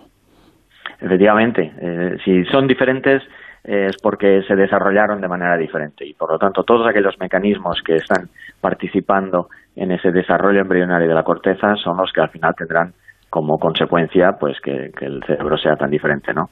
Y estamos hablando eh, pues en fin de todo lo que acabo de comentar En- entre los perros y los humanos pues son casos de que el cerebro es bastante grande, que el cerebro, por ejemplo, tiene pliegues en las dos especies, pero eh, pues tiene unas, un, un incremento en el tamaño y una especialización en las funciones, quiere decir pues que hay unas funciones que son eh, eh, más em, especializadas, más, eh, más concretas, más eh, complejas que tiene el cerebro humano que no tiene el de otras especies.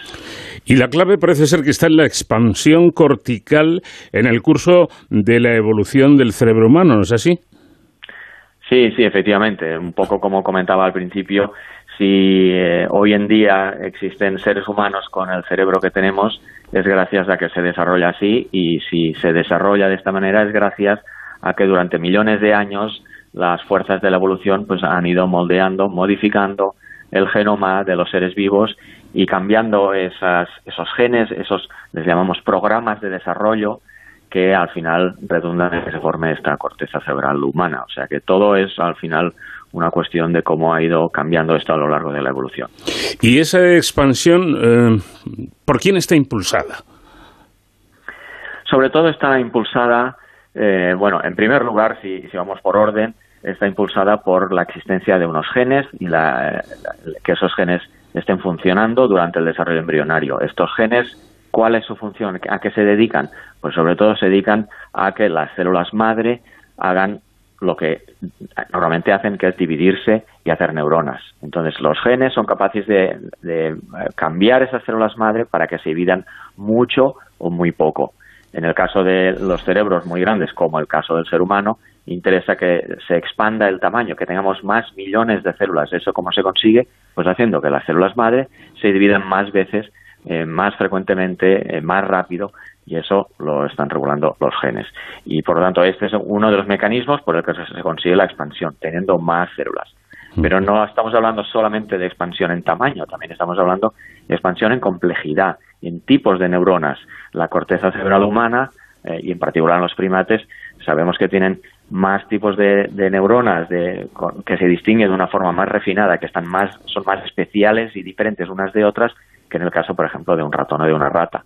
Esa especialización, esa división del trabajo, llamémosle, en el cerebro, pues también es algo muy importante que ocurrió durante la evolución y que es parte de lo que nos permite eh, que nuestro cerebro sea tan complejo y nos permite hacer las cosas tan complicadas que hacemos. Uh -huh. Y eh, realmente podemos decir que existe una vulnerabilidad selectiva de las neuronas en la corteza cerebral. Bueno, eh, lo que sabemos a nivel de la corteza y de la vulnerabilidad es que en el caso del ser humano parece que sí que es más vulnerable que en otras especies. Si pensamos dentro del cerebro, pues todos conocemos el caso de, las, de la enfermedad del Parkinson, que no afecta a la corteza, afecta a otras partes del cerebro. Conocemos la enfermedad de Alzheimer, que aun afectando la corteza principalmente afecta a otra parte, que es el hipocampo. Por lo tanto, no es que la corteza dentro de nuestro cerebro sea particularmente vulnerable a desarrollar enfermedades. Pero en cambio, cuando estamos comparando entre el ser humano y otras especies, sí que vemos que muchas de las enfermedades neurodegenerativas, o prácticamente todas, solo surgen en el ser humano. En un chimpancé, en un orangután, esas otras especies, incluso siendo tan próximas a nosotras, siendo también simios, pues ellos no sufren de enfermedades neurodegenerativas. Por lo tanto, sí que hay algo en el cerebro humano y pensamos que a lo mejor tiene que ver con esa excepcional complejidad celular y molecular que tiene el cerebro humano, que a lo mejor el ser un, una máquina tan compleja también la hace eh, más, más sensible a tener errores que secundan en enfermedades neurodegenerativas. Y ahí es donde hablamos de esa vulnerabilidad, ¿no? que son más proclives a lo mejor tener problemas. Eh, o sea, de modo que, que las áreas eh, corticales digamos, de, de, arquitectura más sencilla, suelen ser las más vulnerables a enfermedades como el Alzheimer. Efectivamente, es lo que, lo que estoy comentando. El hipocampo, como he dicho, que es el, el primero que se ve afectado en la enfermedad de Alzheimer, es la parte más antigua, más evolutivamente primitiva de la corteza y es la más simple también en estructura, um, etcétera, ¿no? Efectivamente, así es. Yeah. Eh, cuéntenos, ¿cómo, ¿cómo se forma la, la corteza cerebral? Bueno, la corteza cerebral, eh, su desarrollo eh, pasa por distintas fases. En primer lugar, eh, empieza muy tempranito, cuando el feto es todavía muy pequeño, donde el cerebro básicamente está solo compuesto por células madre. Entonces, estas células madre se van dividiendo, generando más células madre y así se expande, aumenta el tamaño de el, la población de progenitores, la población de células madre, hasta que hay un, los millones de células necesarios y a partir de cierto momento en el, en el feto esas células madre empiezan a generar las primeras neuronas. Y ahí progresivamente, cada, cada semana que pase, esas células madre generan más y más neuronas. Y estas neuronas, una vez nacen de la división celular de las células madre, necesitan moverse, salir de la, del sitio donde han nacido, porque en ese sitio están las células madre y tienen que moverse hasta un otro lugar diferente que es donde finalmente quedarán en el cerebro adulto. Y ese movimiento que le llamamos migración de las células em, también es importante para que esas neuronas nacidas empiecen a disponerse en capas. La corteza cerebral no es un amasijo de células sin orden, están perfectamente ordenadas en seis capas y en cada capa encontramos tipos celulares distintos y característicos. Entonces, una vez se han formado todas las neuronas, han hecho esa migración y se han constituido en capas, ahí ya empezamos a tener una corteza formada. En ese momento empiezan a formarse las conexiones, las neuronas empiezan a crecer los cables que conectan unas con otras, los axones, y ahí empezarán a formar ya las conexiones, las sinapsis, y es donde tenemos ya una corteza cerebral en funcionamiento. Bueno, efectivamente, eh, la mayoría de las neuronas nace, nace lejos del lugar, que será finalmente su destino. Y creo que ahí interviene de manera notable una proteína llamada reelina. Efectivamente, ese es otro campo en el que yo he trabajado, de hecho, desde que hice mi tesis doctoral hace muchos años y que ahora recientemente pues hemos retomado también, de hecho, con mi director de tesis que está en Barcelona, en un nuevo estudio donde eh, vimos que efectivamente em, ya se sabía que esta proteína relina es una proteína muy particular porque está solamente en la superficie de la corteza, solo en la superficie. Entonces esta proteína da señales a, a las neuronas estas que van a moverse desde la, donde están las células madres hasta su posición definitiva, pues cómo saben que han llegado al lugar final, que tienen que dejar de moverse pues lo saben en cuanto llegan a la zona donde está esa proteína relina. Esa proteína les da una señal de decir, para de moverte y aquí empieza ya a crecer tus, tus axones.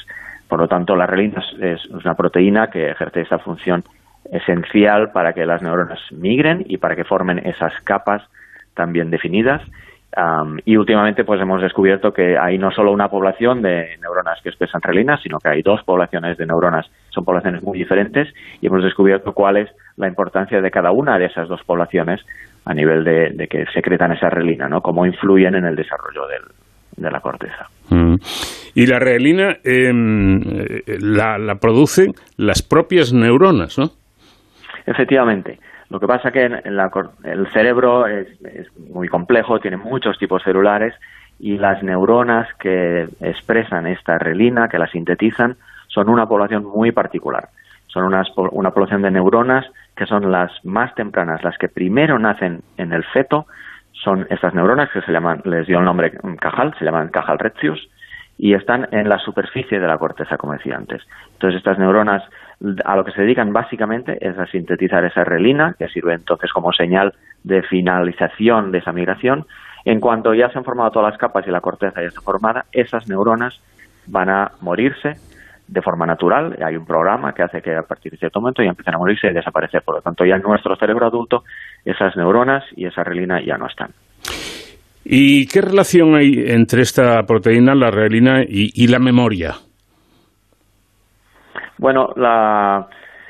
no es que haya un, nexo muy cercano, pero sí que eh, tiene que ver pues por la presencia de esta, de esta relina, que eh, uno de los lugares donde más eh, está expresada, donde hay más células que expresan relina, es precisamente en el hipocampo.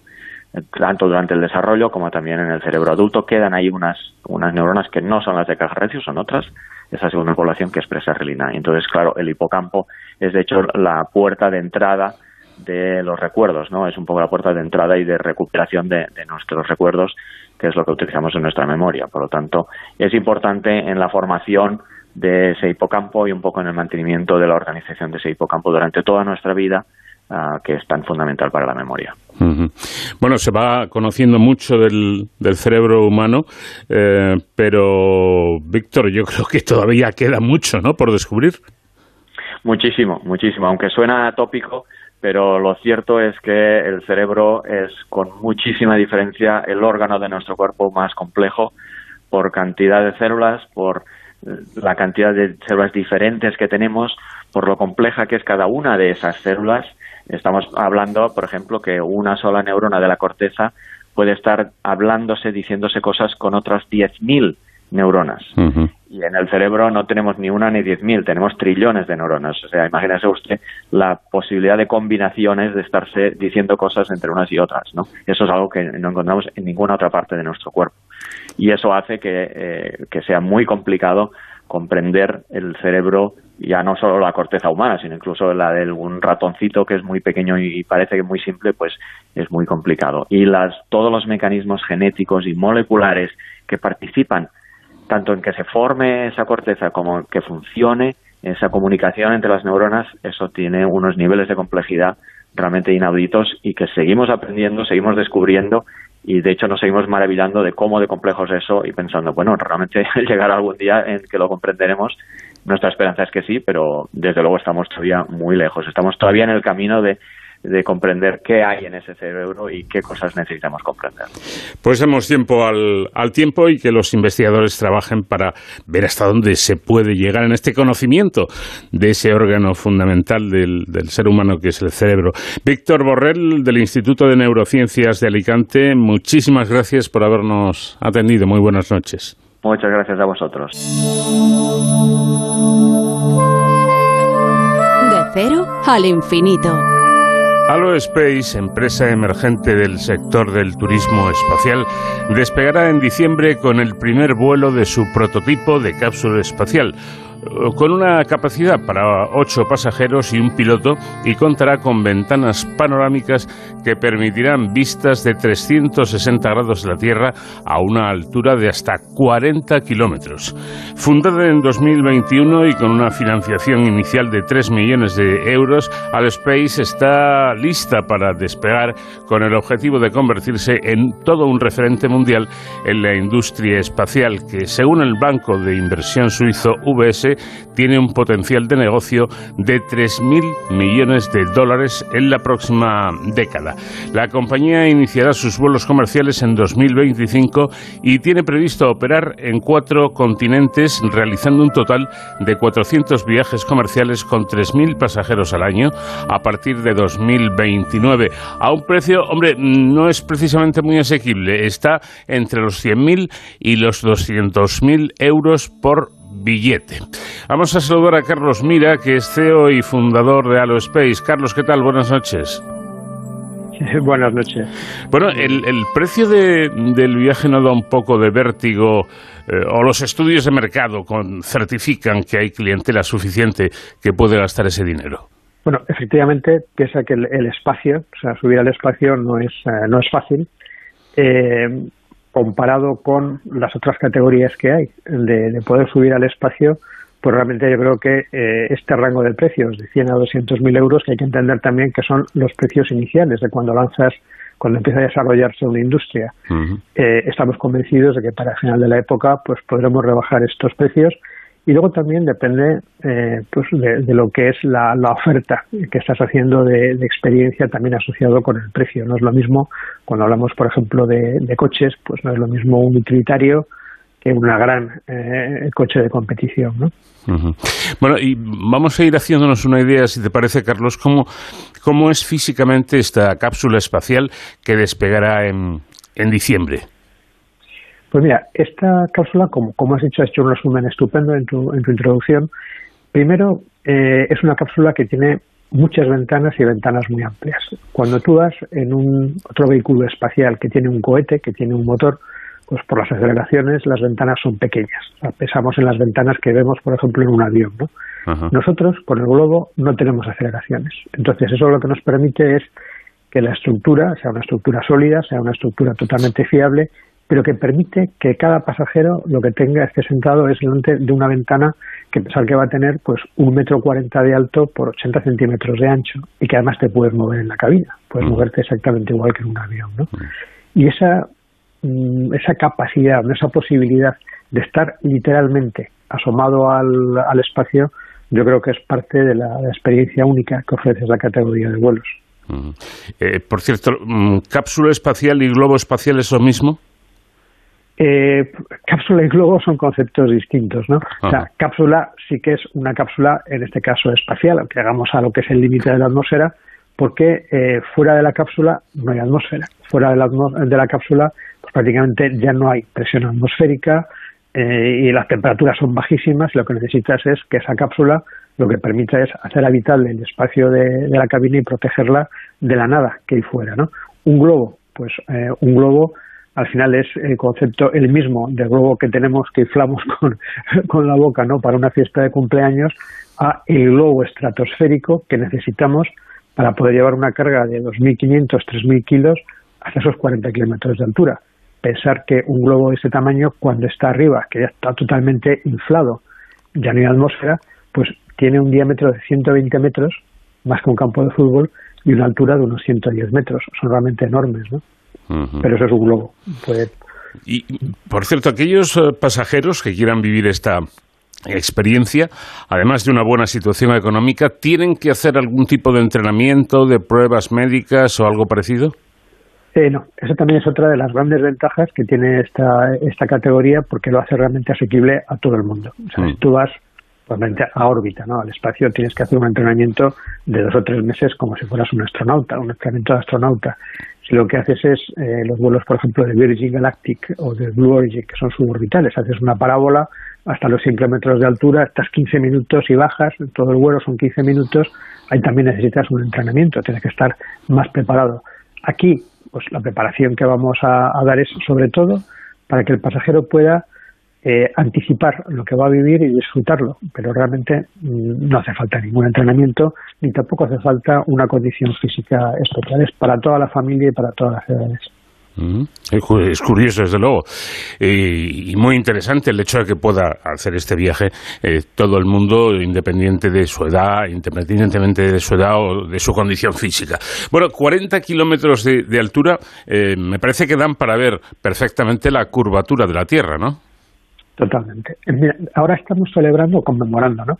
El, décimo aniversario del de el salto de un paracaidista austriaco, se llamaba Felix, se llama Felix Baumgartner, eh, que saltó con Red Bull. Entonces, eso sí que, eh, de verdad, recomiendo a, todos los oyentes que entren en Google, que pongan Felix Baumgartner salto y que vean pues en YouTube un vídeo que hay algunos de dos minutos y cuando eh, Félix sale de la cápsula para saltar en paracaídas, que es donde está el riesgo, bajar en paracaídas desde allí, nosotros bajamos en la cápsula confortablemente, es lo que se ve en, en, en este tipo de experiencias, el cielo, el espacio totalmente negro, fíjate, como ya no tienes atmósfera, tienes la posibilidad de el ver las galaxias, de ver los planetas en el infrarrojo. En el suelo no, porque tenemos toda la atenuación de la atmósfera, pero con una gama de colores que también mirar en Google el infrarrojo de una galaxia y son amarillos, son rojos, son, son fantásticos. Ves ese espacio negro, ves la curvatura de la Tierra, como bien has dicho, ves el halo azul, por eso la compañía nuestra se llama halo, el halo azul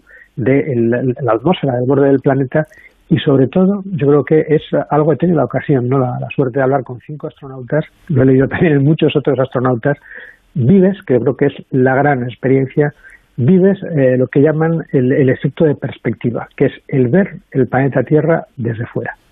Y entonces darte cuenta de lo frágil que somos los seres humanos y darte cuenta de que en el planeta que estás viendo desde ahí, pues no hay fronteras dibujadas, ni hay, ni diferencias, y que gracias a esa bola azul en la que vivimos, pues eh, tenemos que cuidarlo, ¿no? que además estamos en tiempos especialmente eh, importantes de sostenibilidad. Y un punto importante también de esta categoría de vuelos, de los nuestros, es que son sostenibles. Nosotros vamos a ser net cero en el 2030 porque no quemamos combustible, no necesitamos motores eh, y eso lo hace sostenible, que creo que es un valor añadido de esta experiencia sin duda alguna. En cualquier caso, y por dejar las cosas claras, Carlos, ¿podemos comparar este viaje al que realiza un astronauta o no tiene nada que ver?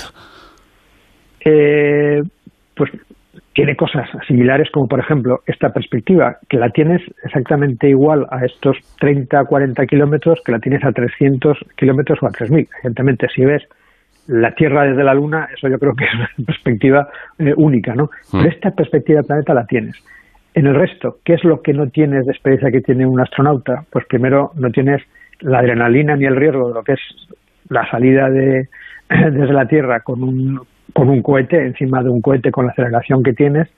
eh, y no tienes la experiencia de la órbita, con lo que es la experiencia orbital, de estar viendo pasar eh, la Tierra por debajo, como hacen en la estación espacial, pues cada dos o tres horas, ¿no? Nosotros subimos, estamos dos o tres horas eh, a la altura máxima, cuando ya dejamos de subir, y nos desplazamos unos cientos de kilómetros. Pero no tenemos esa experiencia de ver pasar la, la Tierra, ¿no?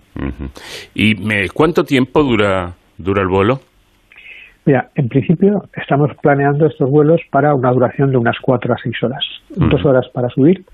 A partir de la primera hora, que has llegado ya a los 20 kilómetros de altura, empiezas a tener esta perspectiva y a partir de las 25 ya la tienes claramente. Llegamos a la altura máxima en esas dos horas.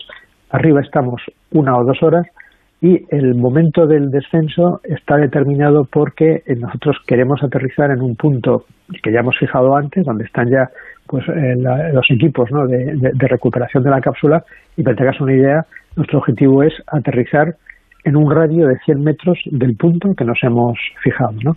Entonces, para caer en ese punto que hemos precisado, con toda seguridad, donde ya nos están esperando, pues hay un punto arriba en donde tenemos que iniciar el descenso para aterrizar donde hemos previsto. ¿no? Y el descenso pues durará, bajamos con el globo hasta una altura de por lo menos 20 kilómetros y a partir de ahí, a 20 kilómetros o a 10, lo que hacemos es abrir un paracaídas rectangular, tipo parapente, al que estamos acostumbrados a ver. Es un paracaídas dirigible. Por cada metro que desciende puede avanzar 4, eso quiere decir que si lo abrimos a 10 kilómetros del suelo, podemos avanzar 40 kilómetros desde el punto de apertura. Y eso nos da un rayo de 40 kilómetros para maniobrar y aterrizar en ese punto que hemos previsto con esta precisión. Bueno, pues eh, vamos a imaginarnos que vamos dentro de, esa cápsula y que ya hemos iniciado el despegue y ya estamos por, por ahí arriba. ¿Qué hace, una, una vez que, que ya la, eh, la cápsula ha despegado y demás, qué hace la cápsula en esas eh, horas que, que pasa ahí arriba? Pues la cápsula va subiendo con el globo. Es una navegación que es muy tranquila. Va girando muy despacio, porque el globo también, ah, también gira. Eso hace que, aunque no te muevas del asiento, vas cambiando la perspectiva que vas viendo. Eh, al subir, pues cada vez va ampliando el horizonte, lo que ves debajo, y vas viendo también cada vez más ¿no? esa curvatura de la Tierra.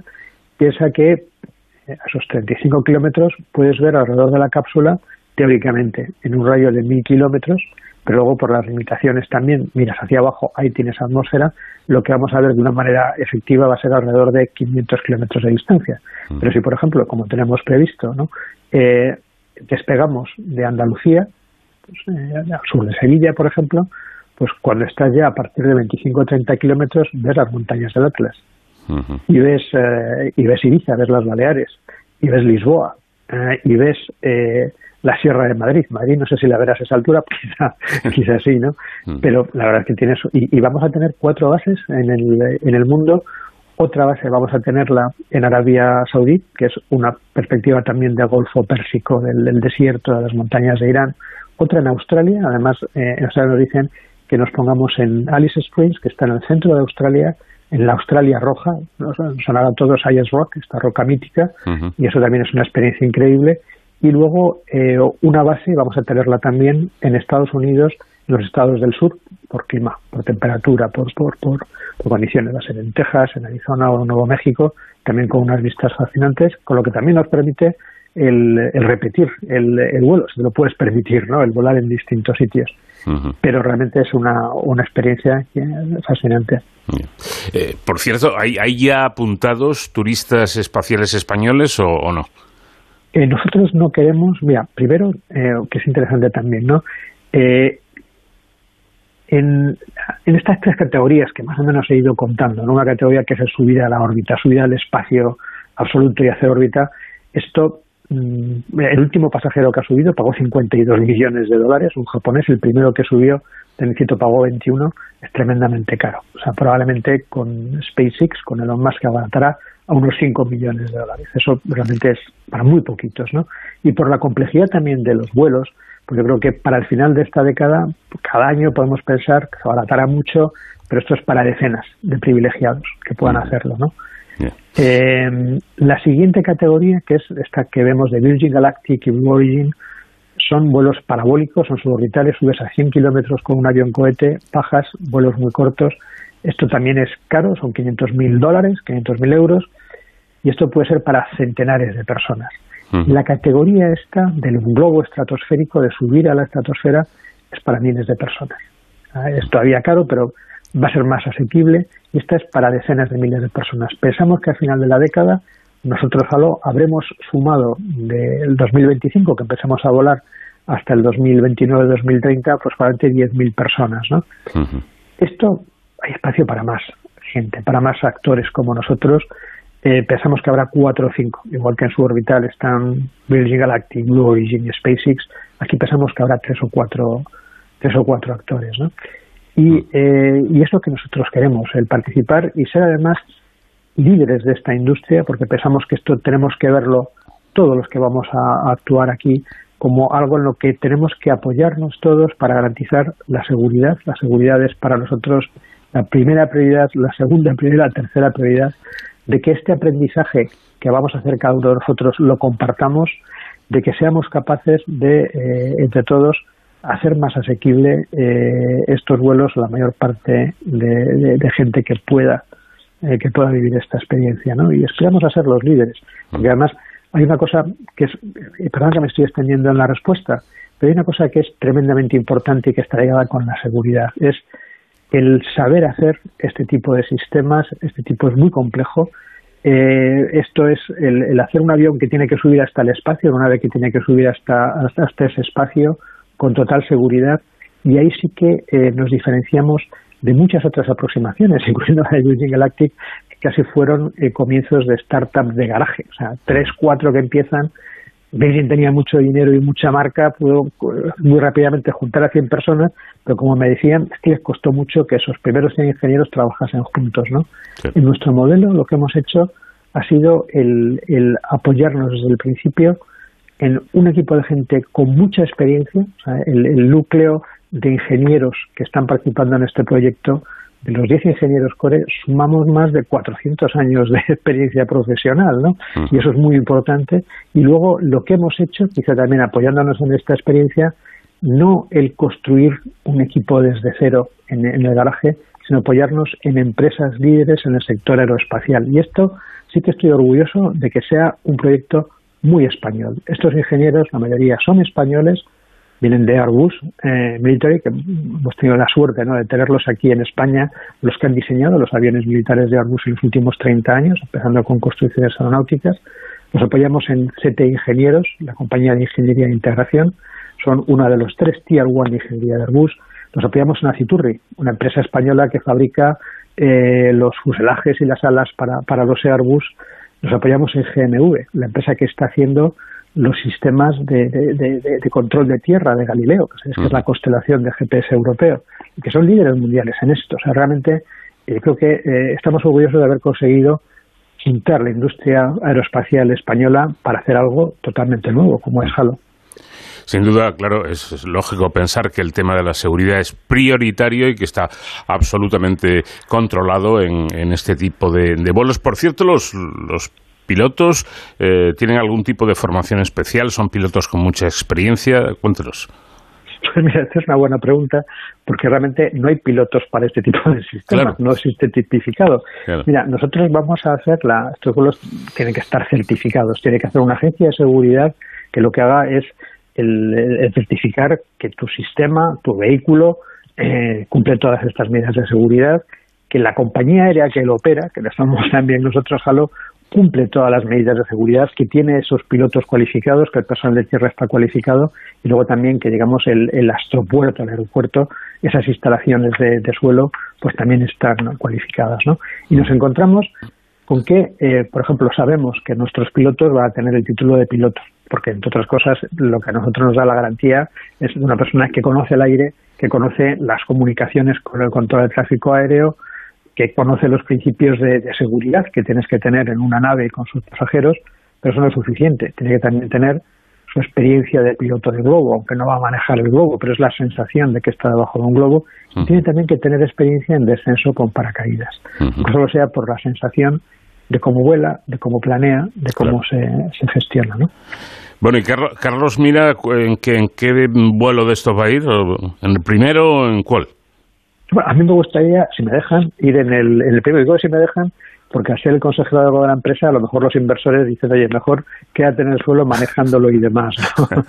Pero una de las razones por las que yo realmente soy un apasionado y convencido de esto, pues es, por ejemplo, porque eh, hago paracaidismo. Tengo 1.200 saltos en, paracaídas. Para mí el aire es una pasión. Soy piloto privado, eh, vuelo acrobacia, vuelo planeadores. Entonces, yo encantado de subir en el primer vuelo, en el segundo y en el tercero, ¿no? Con este currículum lo tienes chupado, vamos, o sea que no creo que haya ningún problema. Bueno, interesantísimo todo esto del turismo espacial que, que pronto va, sería una, una realidad eh, para aquellos que, que, puedan permitírselo y que quieran disfrutar de esta experiencia. Carlos Mira, CEO y fundador de Halo Space, gracias por habernos atendido y muy buenas noches. Pues muchas gracias a ti, muchas gracias a vosotros y, encantado. Buenas noches.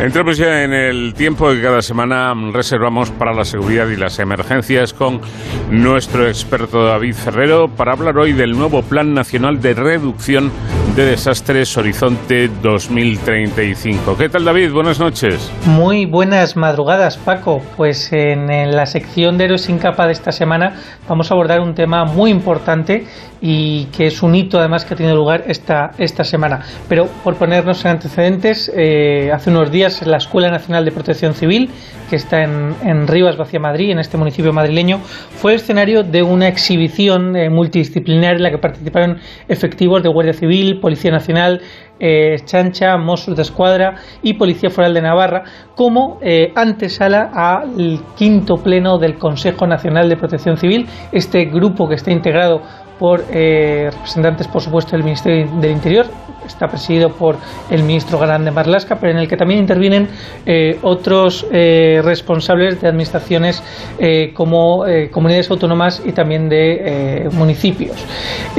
bueno, este Consejo Nacional de Protección Civil, este quinto pleno que eh, se reunieron el otro día en esta Escuela Nacional, eh, tiene una importancia en esta ocasión un poquito más, más grande que en otras ocasiones, porque se ha aprobado el Plan Nacional de, eh, y ojo, porque esto es muy importante, este Plan Nacional Horizonte 2035 para la reducción del riesgo de desastres. En palabras del propio ministro del Interior, eh, se trata de un paso fundamental para reforzar el Sistema Nacional de Protección Civil ante los nuevos escenarios que se derivan sobre todo de amenazas como el cambio climático. Para conocer un poquito más sobre este, sobre este plan Horizonte 2035, que como decimos eh, pues va un poco a vehicular las líneas generales de la estrategia que nos va a proteger a todos los ciudadanos. Contamos con eh, Leonardo Marcos, director general de Protección Civil y Emergencias del Ministerio del Interior, que también estuvo en esta reunión junto con el ministro Grande Marlasca. Eh, director, buenas noches y gracias por atendernos. Hola, buenas noches. ¿En qué consiste este, este plan que fue aprobado por el Consejo Nacional de Protección Civil? Bien, pues el, plan Horizonte 2035 es eh, fundamentalmente la ordenación de medio y largo plazo de las actividades de planificación del conjunto del Sistema Nacional de Protección Civil. Es decir, la planificación, lo que se dice en este plan es cómo se va a desarrollar el sistema de protección civil en los próximos 13 años, tanto por el Estado como por cada una de las comunidades autónomas y las ciudades de Ceuta y Melilla, como también, y esto es muy importante, por parte de los municipios, de las provincias y de las, y de las islas. Es decir, es un gran acuerdo para eh, ordenar el desarrollo del escudo de protección eh, en el que consiste la organización del sistema de protección civil. Eh, me gustaría indicar que este plan ha sido aprobado por unanimidad, algo que bueno pues no suele ser muy habitual en los tiempos que corren. Me imagino que es porque es un, un plan integral. Sí, en, el Sistema Nacional de Protección Civil tenemos, en fin, estamos eh, acostumbrados, lo habitual es eh, que trabajemos con un nivel muy alto de, de consenso, lo cual es normal porque en materia de emergencias eh, en definitiva es un gran sistema de ayuda mutua entre comunidades autónomas, entre diferentes administraciones. Pero sí que es verdad que este plan ha sido aprobado por unanimidad de todos los miembros del, del, Consejo. Ese es un dato, es un dato junto con la voluntad de planificar a largo plazo. Eh, todas las administraciones implicadas, la unanimidad es un dato muy importante porque indica que en esta materia que es tan, tan relevante para nuestra seguridad, estamos todos absolutamente de acuerdo y estamos todos absolutamente alineados en definitiva en lo que es un objetivo, el objetivo común de todos, que es protegernos, proteger a la sociedad, a las personas frente a situaciones de emergencias o de catástrofes que nos hacen a todos extremadamente vulnerables. Mm. Me imagino que aunque es un plan estratégico, es un plan dinámico, ¿no? Como, como, como todos los riesgos a los que estamos expuestos y que además eh, eh, creo que establece eh, tres sucesivas estrategias, ¿no? Que para ir actualizando este, este propio plan. Sí, un plan de, estas características que, abarca un horizonte de, de 13 años eh, necesariamente se tiene que periodificar muy bien. Entonces lo hemos dividido en tres ciclos sucesivos, ¿eh? Eh, cada uno de los cuales se inicia al término de cuatro años completos. cada uno de ellos se inicia después de un proceso de evaluación de lo que se haya realizado en el, en el periodo inmediatamente anterior. La realidad efectivamente es muy, es muy dinámica y en términos generales ahora mismo podríamos decir que estamos eh, estamos viviendo una especie de carrera de carrera contra el tiempo el cambio climático está avanzando mucho más deprisa de lo que eh, imaginábamos mucho más deprisa de lo que desearíamos. También hay una demanda por parte de la sociedad de, mantener y de incrementar si es posible nuestros niveles de seguridad. Y también hay un tercer fenómeno a, destacar que es nuestra dependencia cada vez más grande de la tecnología, tecnologías que en muchas ocasiones eh, no controlamos Los, ciudadanos. Entonces, esta, en esta carrera contra el tiempo no la podemos perder y tenemos que hacer todo lo que sea posible y algo más, algo más de lo posible para mantener nuestro sistema de nuestros estándares bastante elevados, por cierto, de seguridad.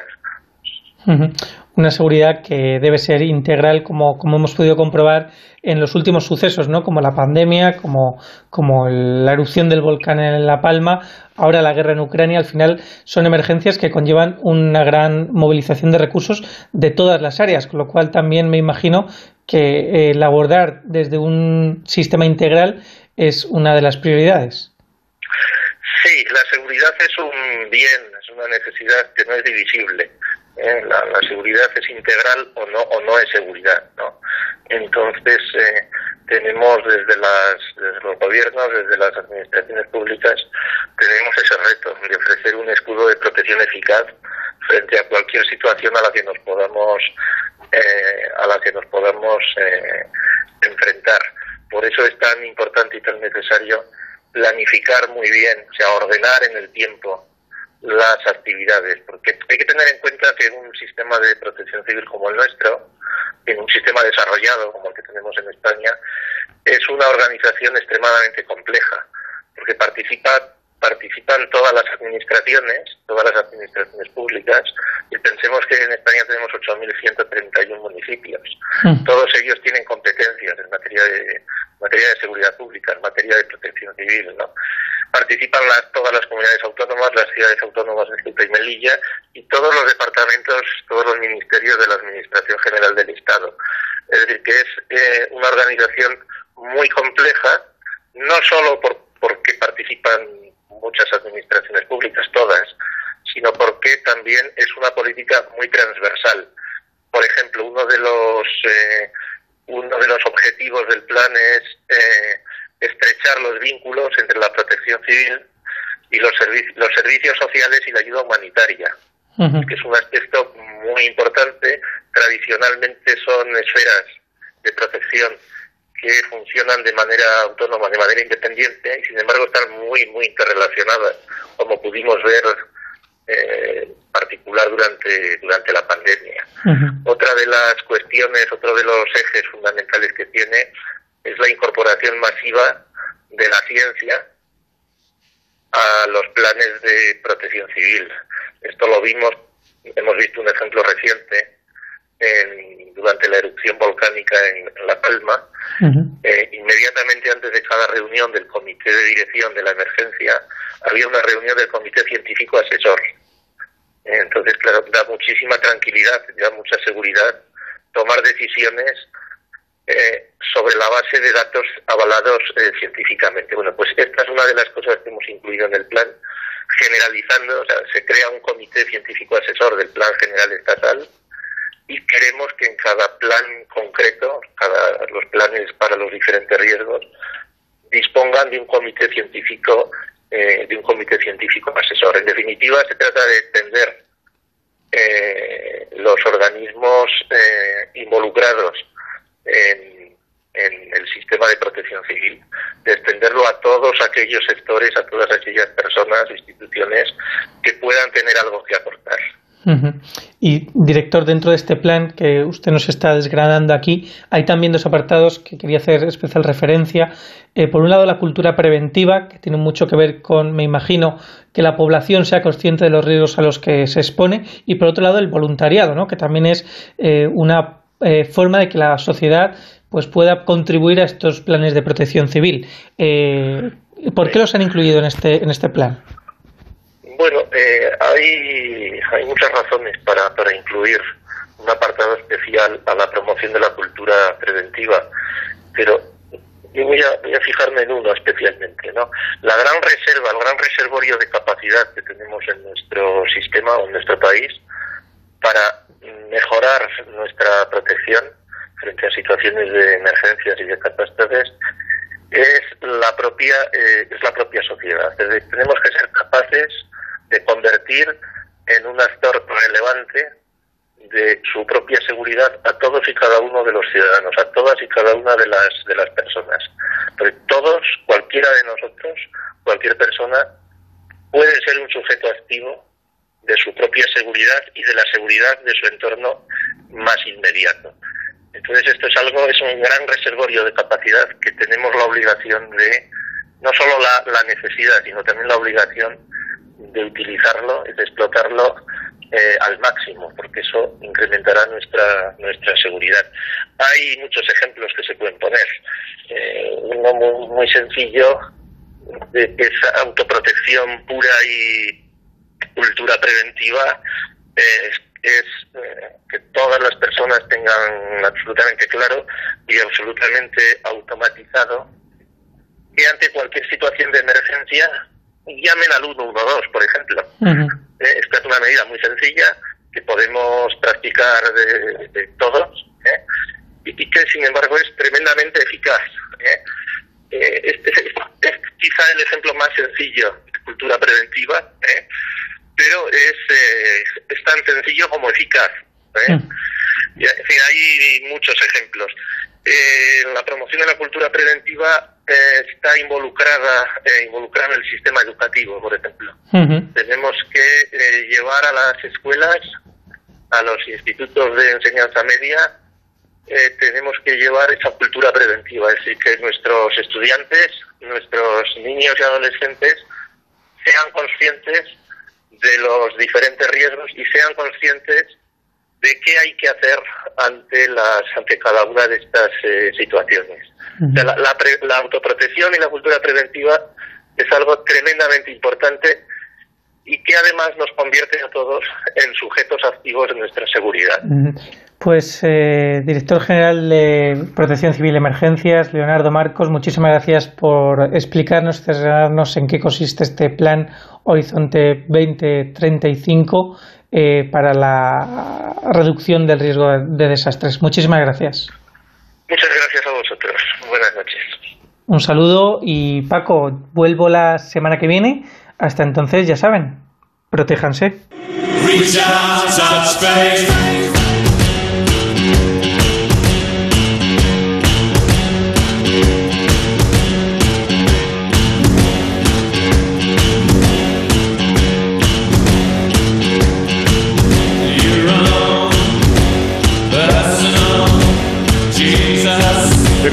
Nuestro tiempo. Hasta aquí esta edición de nuestro programa que volverá la próxima semana de cero al infinito. Este programa diferente para gente curiosa con Nacho García que estuvo en la realización técnica y les habló encantado Paco de León. Que tengan muy buena semana. Adiós